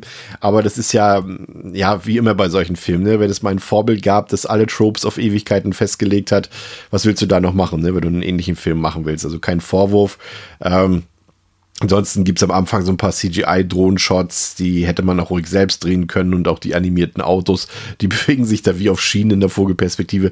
Aber das ist, das ist, äh, relativ wurscht, weil das äh, nur wenig ist. Ansonsten sieht der Film doch erstaunlich hochwertig aus. Ähm, es gibt auch doch explizite harte Gewaltdarstellungen. Der Film ist ohnehin sehr grafisch und auch erzählerisch einfach sehr hart und konsequent. Ähm, das Einzige, was mich ein bisschen erstaunt hat, ist, dass die Opfergeschichten in diesem Film absolut keine Rolle spielen. Das fand ich ein bisschen merkwürdig, aber passt vielleicht auch in unsere aktuelle Gesellschaft. Also was soll's. To Catch a Killer ist ein sehr toller Thriller, der alles mitbringt, was ein solcher Film für mich aufweisen sollte. Ein Topcast, gute Inszenierung, absolute Hochspannung, Realismus, Ernsthaftigkeit, Härte und Emotionalität. Also bitte mehr davon. Der Film wurde in Deutschland auf Blu-ray und DVD veröffentlicht von Tobis Home Entertainment im Vertrieb von Leonine und im Vergleich zur ebenfalls erhältlichen Digitalversion des Films ähm, ja, lässt die Disc eigentlich keinen erkennbaren Kaufgrund erkennen. Also klar, wenn man den Film im Regal haben will, so wie ich, dann geht daran kein Weg vorbei. Aber ansonsten ist die Blu-ray doch ziemlich bescheiden. Die Bildqualität ist sehr mittelmäßig und hat häufig bei den Schwarzwerten, Kontrasten und auch bei der Rauschabbildung zu kämpfen. Also nicht falsch verstehen, man kann den Film schon gut gucken, aber so richtig gerecht wird es dem Film nicht, auch wenn dieser natürlich teilweise von Stilmitteln gebraucht macht, die einem ja, gelungenen Transfer vielleicht nicht gerade förderlich sind. Immerhin gibt es eine deutsche HD-Tonspur, aber abgesehen von dem Trailer gibt es zum Beispiel keine Extras. Es, äh, äh, ja, im Endeffekt muss man schon was loben, dass es Wendecover gibt, aber ansonsten nichts. Ähm, aber es gibt noch ein Lob dafür, dass man sich zumindest für das beste Artwork zum Film als Covermotiv entschieden hat. Das ist ja auch nicht immer der Fall, gerade bei deutschen Veröffentlichungen. Also im Endeffekt, der Film ist super. Wer ihn im, im Regal haben will, kauft die Blu-ray. Wer den Film nur mal sehen will, wartet einfach auf ein günstiges oder kostenfreies Streaming-Angebot. Der Film bekommt von mir vier von fünf Sternen, die Veröffentlichung bekommt von mir zwei von fünf Sternen. Ganz frisch morgen erscheint der Film Dark Windows aus dem Jahre 2023 als Keep Case von Atlas Film, also erscheint am 22. Februar. Ähm, den habe ich mir schon vor euch angesehen und da geht es um Folgendes. Nur mit Glück haben Tilly, Monika und Peter den Autounfall überlebt, der ihre Freundin Ellie das Leben gekostet hat. Den Verlust haben sie längst noch nicht überwunden. Nach der aufwühlenden Trauerfeier mit Ellies Familie entschließen sich die drei Freunde, ein paar Tage gemeinsam im Grünen zu verbringen. Ganz wie früher. Als sie im idyllischen Sommerhaus mitten in der Natur und weit abseits jeglicher Zivilisation ankommen, scheinen sie endlich damit beginnen zu können, das Erlebte und ihre Trauer zu verarbeiten. Doch der Frieden ist nicht von Dauer. Die drei Freunde haben nicht nur den Eindruck, dass Ellis Geist sie verfolgt, sondern es scheint auch ein maskierter Fremder im Wald sein Unwesen zu treiben. Als sie versuchen, ihren Kurzurlaub frühzeitig abzubrechen, ist es längst zu spät. Ja, Dark Windows ist ein recht konventioneller, ordentlich produzierter Horror-Thriller, würde ich sagen, der aufgrund seiner Motivlage ja, vermutlich nicht wenige von euch an den Teen-Horror-Hit Ich weiß, was du letzten Sommer getan hast, erinnern dürfte. Auch im norwegischen Dark Windows geht es um Themen wie Schuld, Sühne und Rache. Dabei ist der Film eher langsam aufgebaut, was mich jedoch nicht ähm, besonders gestört hat. Die Figuren sind halbwegs ambivalent und übersichtlich gehalten und im späteren Verlauf dann entwickelt sich Alex Herons Film dann ganz klar Richtung Slasher, um im enthüllenden Finale zu landen, das dann sogar eine, ja, recht fiese und harte Seite ausspielen kann. Und so macht Dark Windows am Ende wenig falsch. Ist vielleicht einfach ein bisschen zu konventionell, ein bisschen zu gewöhnlich. Ich würde sagen, Leute, die halbwegs Horror erfahren sind, und das sind die meisten ja von euch, die werden hier weder auf audiovisueller noch auf erzählerischer Ebene überrascht oder begeistert werden, aber als Horror-Snack für zwischendurch und äh, ich sind wir mal ehrlich, das äh, konsumieren wir Horror-Vielgucker doch ohnehin sehr oft, ist so ein Film natürlich herzlich willkommen. Ähm, wie gesagt, der Film ist auf Blu-ray, ähm, kommt da raus ähm, von Atlas Film und die bietet im Endeffekt das, was ich erwartet habe. Ein Wendecover, eine gute Bild- und Tonqualität und keinerlei Extras, weil diese vermutlich auch gar nicht existieren. Von daher kein Vorwurf. Die Präsentation des Films ist auf jeden Fall gelungen. Von daher bekommt der Film von mir zweieinhalb von fünf Sternen und die VÖ drei Sterne für Dark Windows. Weiter geht es mit einem weiteren Import, aber dieses Mal aus England, nämlich von Eureka. Und die haben den Film Lady Reporter beziehungsweise The Blonde Fury beziehungsweise deutscher Titel Born to Fight rausgebracht aus dem Jahre 1989. Und in diesem Film spielt Cynthia Rothrock eine FBI-Agentin, die nach Hongkong reist, um dort als verdeckte Ermittlerin, getarnt als Journalistin Cindy, ähm, Geldfälschern, das Handwerk zu legen. Und ja, der Film, also Lady Reporter, Blonde Fury, Born to Fight, wie auch immer ihr wollt, ist eine sehr unterhaltsame, launige Action-Komödie mit Cynthia Rothrock als erste weibliche und alleinige Hauptdarstellerin in einer Filmproduktion aus Hongkong. Und auch dieser Film vom beliebten Darsteller Mang Hoi, der hier auf dem Regiestuhl Platz nahm, beweist, dass man es in der früheren britischen Kolonie, ja, äh, dass man besser wusste, wie man mit Cynthia Rothrock in Hauptrollen umgehen sollte und musste, als man es dann später in ihrer Heimat in den USA tat. Und ja, in Lady Reporter äh, wird, sind ja sowohl athletisch als auch charismatisch von ihrer besten Seite präsentiert und es macht richtig Spaß. Die Story des Films kann man dabei getrost vergessen, dieses wirklich nur ein Aufhänger für die häufigen und großartigen Action-Szenen. Also die Martial Arts sind absolut sehenswert und begeistern durch tolle Stunts. Und dabei geht es sogar, ja, überraschend ruppig zu, was angesichts der doch häufig eingestreuten flachen Gags durchaus an der einen oder anderen Stelle irritieren kann. Auch das musikalische Hauptthema des Films äh, kann durch seine Ähnlichkeit äh, zu Crockett's Theme aus Miami Vice kurzzeitig verwirren, aber das ist noch nicht alles. Als Mang Hoi seine Arbeit ablieferte, war das Budget zwar alle, doch es fehlte den Produzenten damals an großen Highlights im Film, weshalb sie nochmal größeres Geld in den Topf warfen, um den Film aufzuwerten. Doch Mang Hoi selbst wurde abberufen vom Set und Spezialist Koryun durfte nachdrehen und dadurch gab es zahlreiche Quälereien im Hintergrund und so entstanden vermutlich auch zahlreiche Trinkspiele, äh, die sich auf diesen Film beziehen, denn Koryun drehte nicht nur ganze neue, ganz neue Sequenzen, sondern ergänzte auch bereits vorhandene mit Nachdrehs, wodurch die Kontinuität des Films hm, vielleicht ein bisschen flöten gegangen ist. So kommt es dann durchaus mal vor, dass die gute Cynthia Rothrock in ein und derselben Szene manchmal drei verschiedene Haarschnitte trägt. Das ändert jedoch nichts daran, dass Lady Reporter ein wirklich gelungener und kurzweiliger Film für alle Action- und Hongkong-Kino-Fans ist. Den Film sollte man aus meiner Sicht unbedingt dann im straffer geschnittenen und dadurch auch dynamischeren Hongkong-Cut gucken und nicht in der längeren Exportversion. Ja, nach einer mittelmäßigen deutschen VÖ auf DVD als Born to Fight im Januar 2022 hat eben nun das britische Boutique-Label Eureka den Film mit äh, einem neuen Bildtransfer als 2K-Restauration auf Blu-ray aufgelegt und dabei sind beide Schnittfassungen vorhanden, der aus meiner Sicht, wie eben erwähnt, zu bevorzugende Hongkong-Cut in Kantonesisch mit englischen Untertiteln oder alternativ als englisch gedappter Export-Cut. Die Bildqualität, die ist ziemlich gut geworden und auch der Ton kann sich hören lassen. Viel besser geht das für so eine Art der Produktion eigentlich kaum. Als Extras auf der Disc gibt es durchaus sehenswerte und neue Interviews, zum einen mit Mang Hoi und zum anderen auch mit Cynthia Rothrock. Dazu gibt es Audiokommentare jeweils zur zu, also es gibt quasi einen Audiokommentar pro Schnittfassung. Der eine ist mit ähm, dem Hongkong-Experten Mike Leader und ähm, der andere mit Frank, Frank Jen. Ähm, Frank Jeng. Ähm, sind beide sehr hörenswert. Ich habe jetzt den mit äh, Frank Jeng habe ich äh, durchgehört. Ähm, der war echt gut und der mit Mike Leader, den habe ich zum Teil gehört, äh, weil ich den Film jetzt nicht zweimal direkt im Stück gucken wollte, aber äh, auch der zweite scheint sehr hörenswert zu sein. Physisch gibt es in der Erstauflage äh, das Keepcase in einem Pappschuber. Zudem liegt dort ein umfangreiches, schön gestaltetes Booklet von James Oliver bei, ähm, sowie drei Aushangkarten. Im Prinzip bleibt da eigentlich kein Wunsch offen. Wer allerdings natürlich deutschen Ton unbedingt benötigt, wird dann wohl doch eher mit der deutschen Born to Fight DVD glücklich. Der Film bekommt von mir 3,5 von 5 Sternen. Die VÖ von Eureka bekommt 4,5 von 5 Sternen. Ja, jetzt habe ich eine echte Überraschung für euch, ein Geheimtipp. Und zwar der Film Silent Witness, Stumme Zeugin aus dem Jahre 1995. Der kam ähm, vor nicht allzu langer Zeit von Nameless Media raus im Mediabook. Ähm, worum geht's? Tatort Moskau. Ein amerikanisches Filmteam dreht einen Low-Budget-Thriller. Billy ist die Maskenbildnerin. Sie ist von Geburt an stumm. Eines Nachts wird sie aus Versehen im Studio eingeschlossen und wird Zeugin der Dreharbeiten zu einem ganz anderen Film. Entsetzt muss sie mit ansehen, wie eine Pornodarstellerin vor laufender Kamera bestialisch und von einem scheinbar Wahnsinnigen erstochen wird. Es folgt eine Nacht blanken Horrors.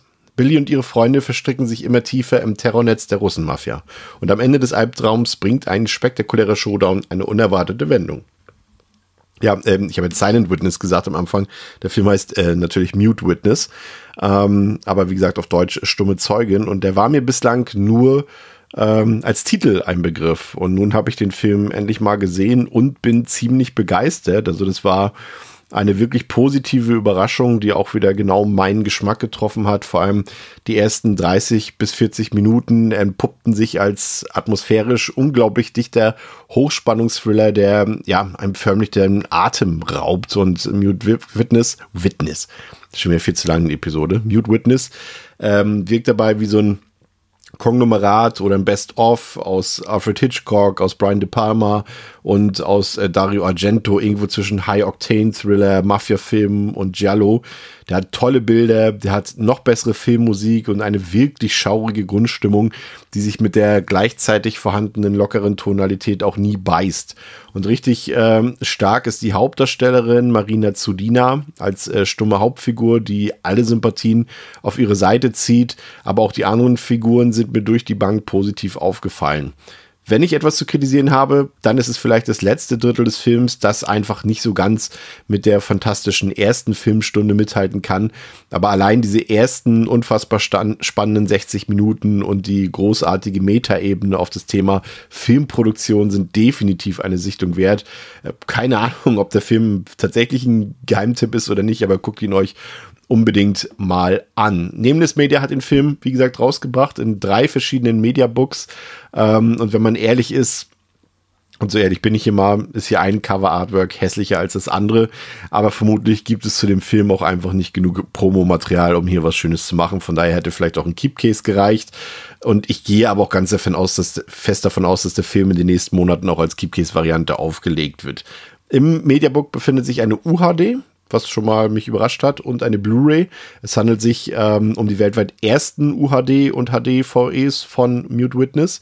Aber meine Euphorie vor dem Einlegen der UHD wurde dann ein schnelles Ende beschert.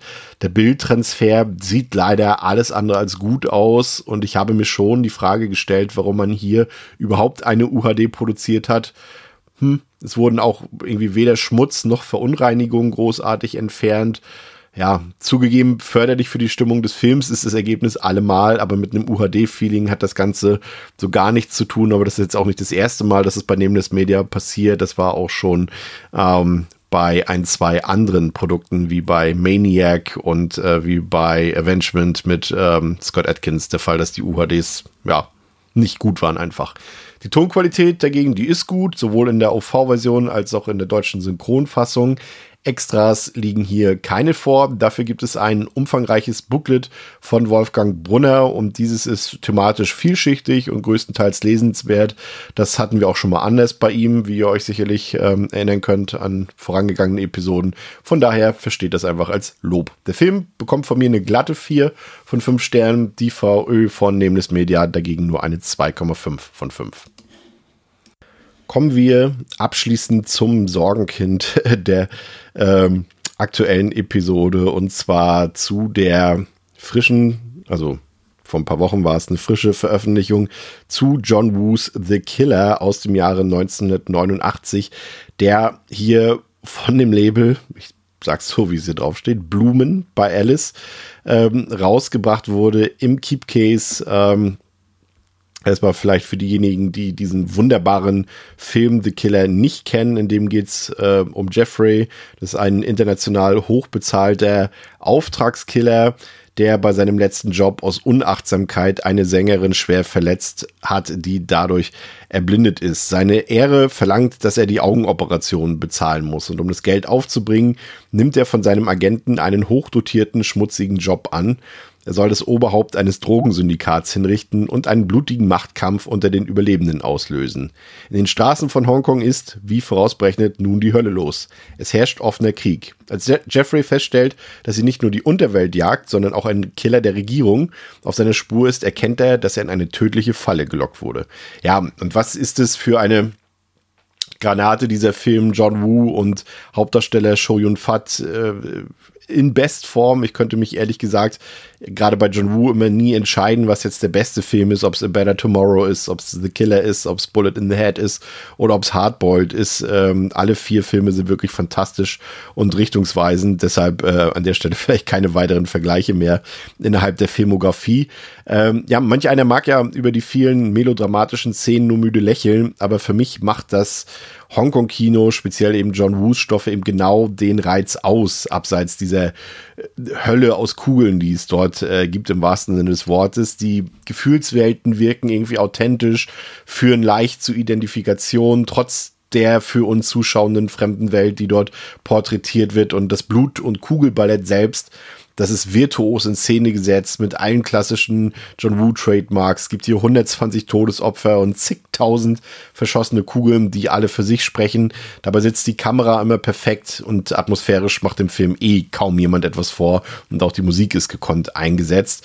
Gleichzeitig wirkt aber auch kein Film von John Woo so religiös wie The Killer. Das ist auf der einen Seite absurd, wenn man Wu über den Film sprechen hört, aber auch wieder völlig nachvollziehbar. Und ähm, neben der besagten Romance, die es gibt im Film, gibt es natürlich auch wieder eine typische Bromance zu beobachten und natürlich die Themen Ehre, Loyalität, Freundschaft. Ihr wisst das schon, wenn ihr euch mit John Wu ein bisschen auskennt, dann wisst ihr da Bescheid. Also letztendlich kann man sagen, was man will, aber ich denke, wir sind uns da alle einig, diese Schaffensphase von John Wu plus minus drei bis vier Jahre enthält wohl die beste nicht-Martial Arts Action, die die Leinwand je gesehen hat.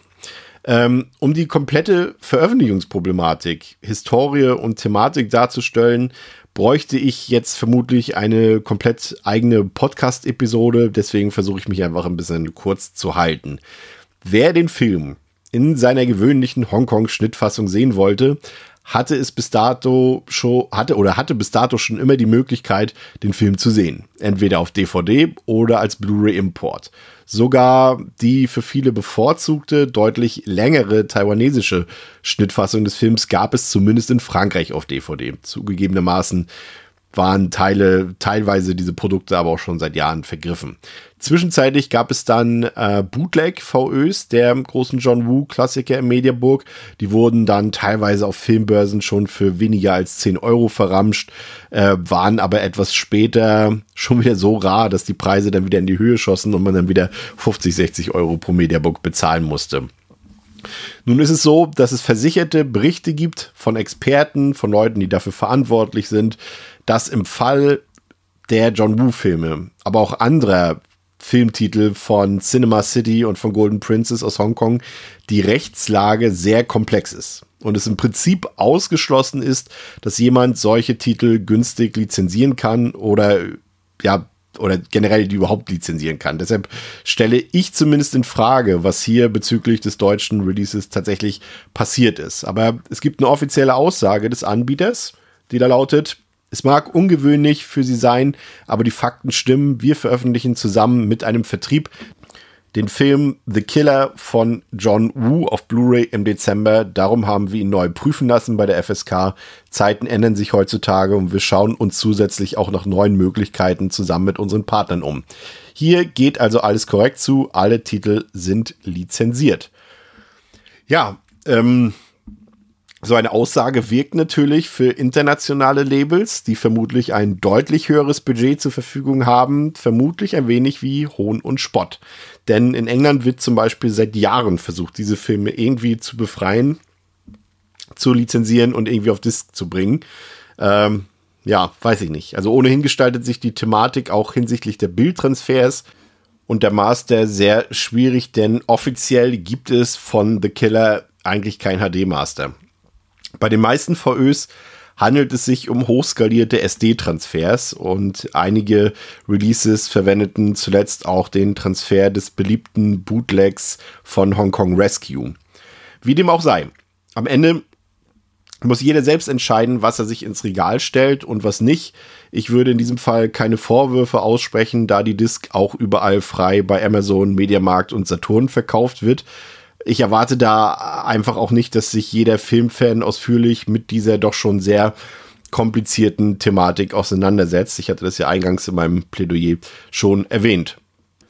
Also schauen wir uns doch einfach mal an, was mit dieser Veröffentlichung letztendlich fabriziert wurde. Denn in der Tat gibt es hier auch einiges zu loben. So bekommen Käufer der zugegebenermaßen ziemlich teuren Blu-ray, knapp 30 Euro, sowohl den Hongkong-Cut als auch den 20-minütigen, 20 Minuten längeren, viel gesuchten Taiwan-Cut geliefert. Letzterer liegt in Mandarin ähm, gedubbt vor, ist aber unter anderem deutsch untertitelbar. Die Fino, äh, Fino-Kassung. Es ist, ich, wir sind gleich fertig. Die Kinofassung ähm, gibt es auf Kantonesisch, auf Englisch und auf Deutsch. Und was lobenswert ist, es liegt sowohl die alte Synchronfassung aus den frühen 90ern vor, als auch die neuere Fassung aus den 2000ern. Aus meiner Sicht ist letztere hier ähm, ja ganz klar zu bevorzugen. In Sachen Bildqualität wird es dann etwas schwieriger. Denn eines ist auch klar, wirklich gut sah der Film bisher in noch keiner Veröffentlichung aus. Auch da, das habe ich ja schon öfter erwähnt, mit der Filmkonservation in Hongkong zumindest früher ziemlich sträflich umgegangen wurde. Also fangen wir mal so an. Der Film lässt sich auf der Blu-ray gut gucken, hat ein stabiles Bild, hat ordentliche Farben und zeigt kaum bis keine Bildstörung. Offensichtlich ist aber auch, dass hier mal wieder richtig gefiltert wurde und zwar ohne Ende. Gerade in Bildtotalen, in denen auch viel im Hintergrund passiert, in denen viele Statisten zu sehen sind, sieht man sofort, wie sich grobe Flächen bilden, wie Dinge auch einfach mal verschwinden und sich in Luft auflösen, weil so grob gefiltert wurde, damit ein möglichst glattes Bild entsteht. Und so erscheint mir auch das Filmkorn, das vorhanden ist, eher wie ja, Fake Grain zu sein, was äh, ich an dieser Stelle aber nicht gesichert verifizieren kann, aber es sieht eindeutig so aus. Im Vergleich zu alten Bootlegs ähm, und zu alten Auflagen ist das Bild aber schon ein riesiger Sprung. Also das darf man schon so sagen. Wie erwähnt, liegt auch die taiwanesische Schnittfassung vor. Hier, hier liegen die erweiterten und neuen Szenen in deutlich schlechterer Bildqualität vor. Und es gibt auch zahlreiche Bildfehler, Störungen und dergleichen. Wer aber von The Killer, äh, also wer Fan von The Killer ist, der wird äh, das bei dieser Schnittfassung ohne weiteres ignorieren können. Das Besondere ist hier, dass es in dieser Fassung eingebrannte englische und chinesische Untertitel in weißer Schrift gibt. Hier hat man dann mitgedacht und deutsche Untertitel mit weißer Schrift auf schwarzen Blöcken drüber gelegt. Ganz nett. Im Endeffekt klingt das doch alles recht ordentlich. Etwas viel zusammenklabüstert, aber im Endeffekt bekommt man ein recht rundes Paket. Wie viel Mühe da letztendlich reingeflossen ist, das lässt sich trotzdem nur schwer beurteilen, da sich insgesamt doch einige Fehler eingeschlichen haben. So gibt es Tippfehler im Menü, so steht im Aufklappmenü bei den Tonspuren ähm, bei der einen Synchronspur 2000 minus 7 statt 2007. Ähm, so hat man auch einfach ähm, das nicht offizielle Bootleg-Artwork von Hong Kong Rescue als Cover benutzt. Und auf der Rückseite des Covers sind ja völlig zusammenhangslos Szenenbilder aus A Better Tomorrow oder Promo-Artworks aus dem Videospiel Stranglehold abgebildet als hätten da Leute gearbeitet, die eventuell doch nicht so viel Ahnung von der Materie haben. Die Blu-ray kommt in einer roten Hülle daher und es liegt neben einem Wendecover auch noch ein vierseitiges Faltblatt vor, geschrieben von Bruce Whitty, einem gewissen Bruce Whitty. Dieser soll angeblich Experte im Thema sein. Ich konnte allerdings absolut nichts zu dieser Person herausfinden, auch nach stundenlangem Nachforschen. Aber genauso liest sich der Text auch, um ehrlich zu sein. Falls jemand also Bruce Whitty kennt, meldet euch gerne bei mir oder wenn, wenn Sie das hören, Mr. Whitty, dann melden Sie sich gerne bei mir. Eine Kaufempfehlung für diese VÖ von The Killer kann und will ich nicht aussprechen, aber wer den Film unbedingt mal sehen will, deutschen Ton benötigt und ihn in halbwegs brauchbarer, brauchbarer Bildqualität sehen will, nur zu. Der Film ist absolute Weltklasse, mehr sage ich dazu mal nicht. Ja, ähm, kommen wir nun zum Ende dieser Episode von Recent Scares. Ich habe hier gerade noch ähm, eine News reinbekommen, dass ähm, Disney und Sony einen Deal abgeschlossen haben bezüglich des Vertriebs und der Produktion physischer Medien.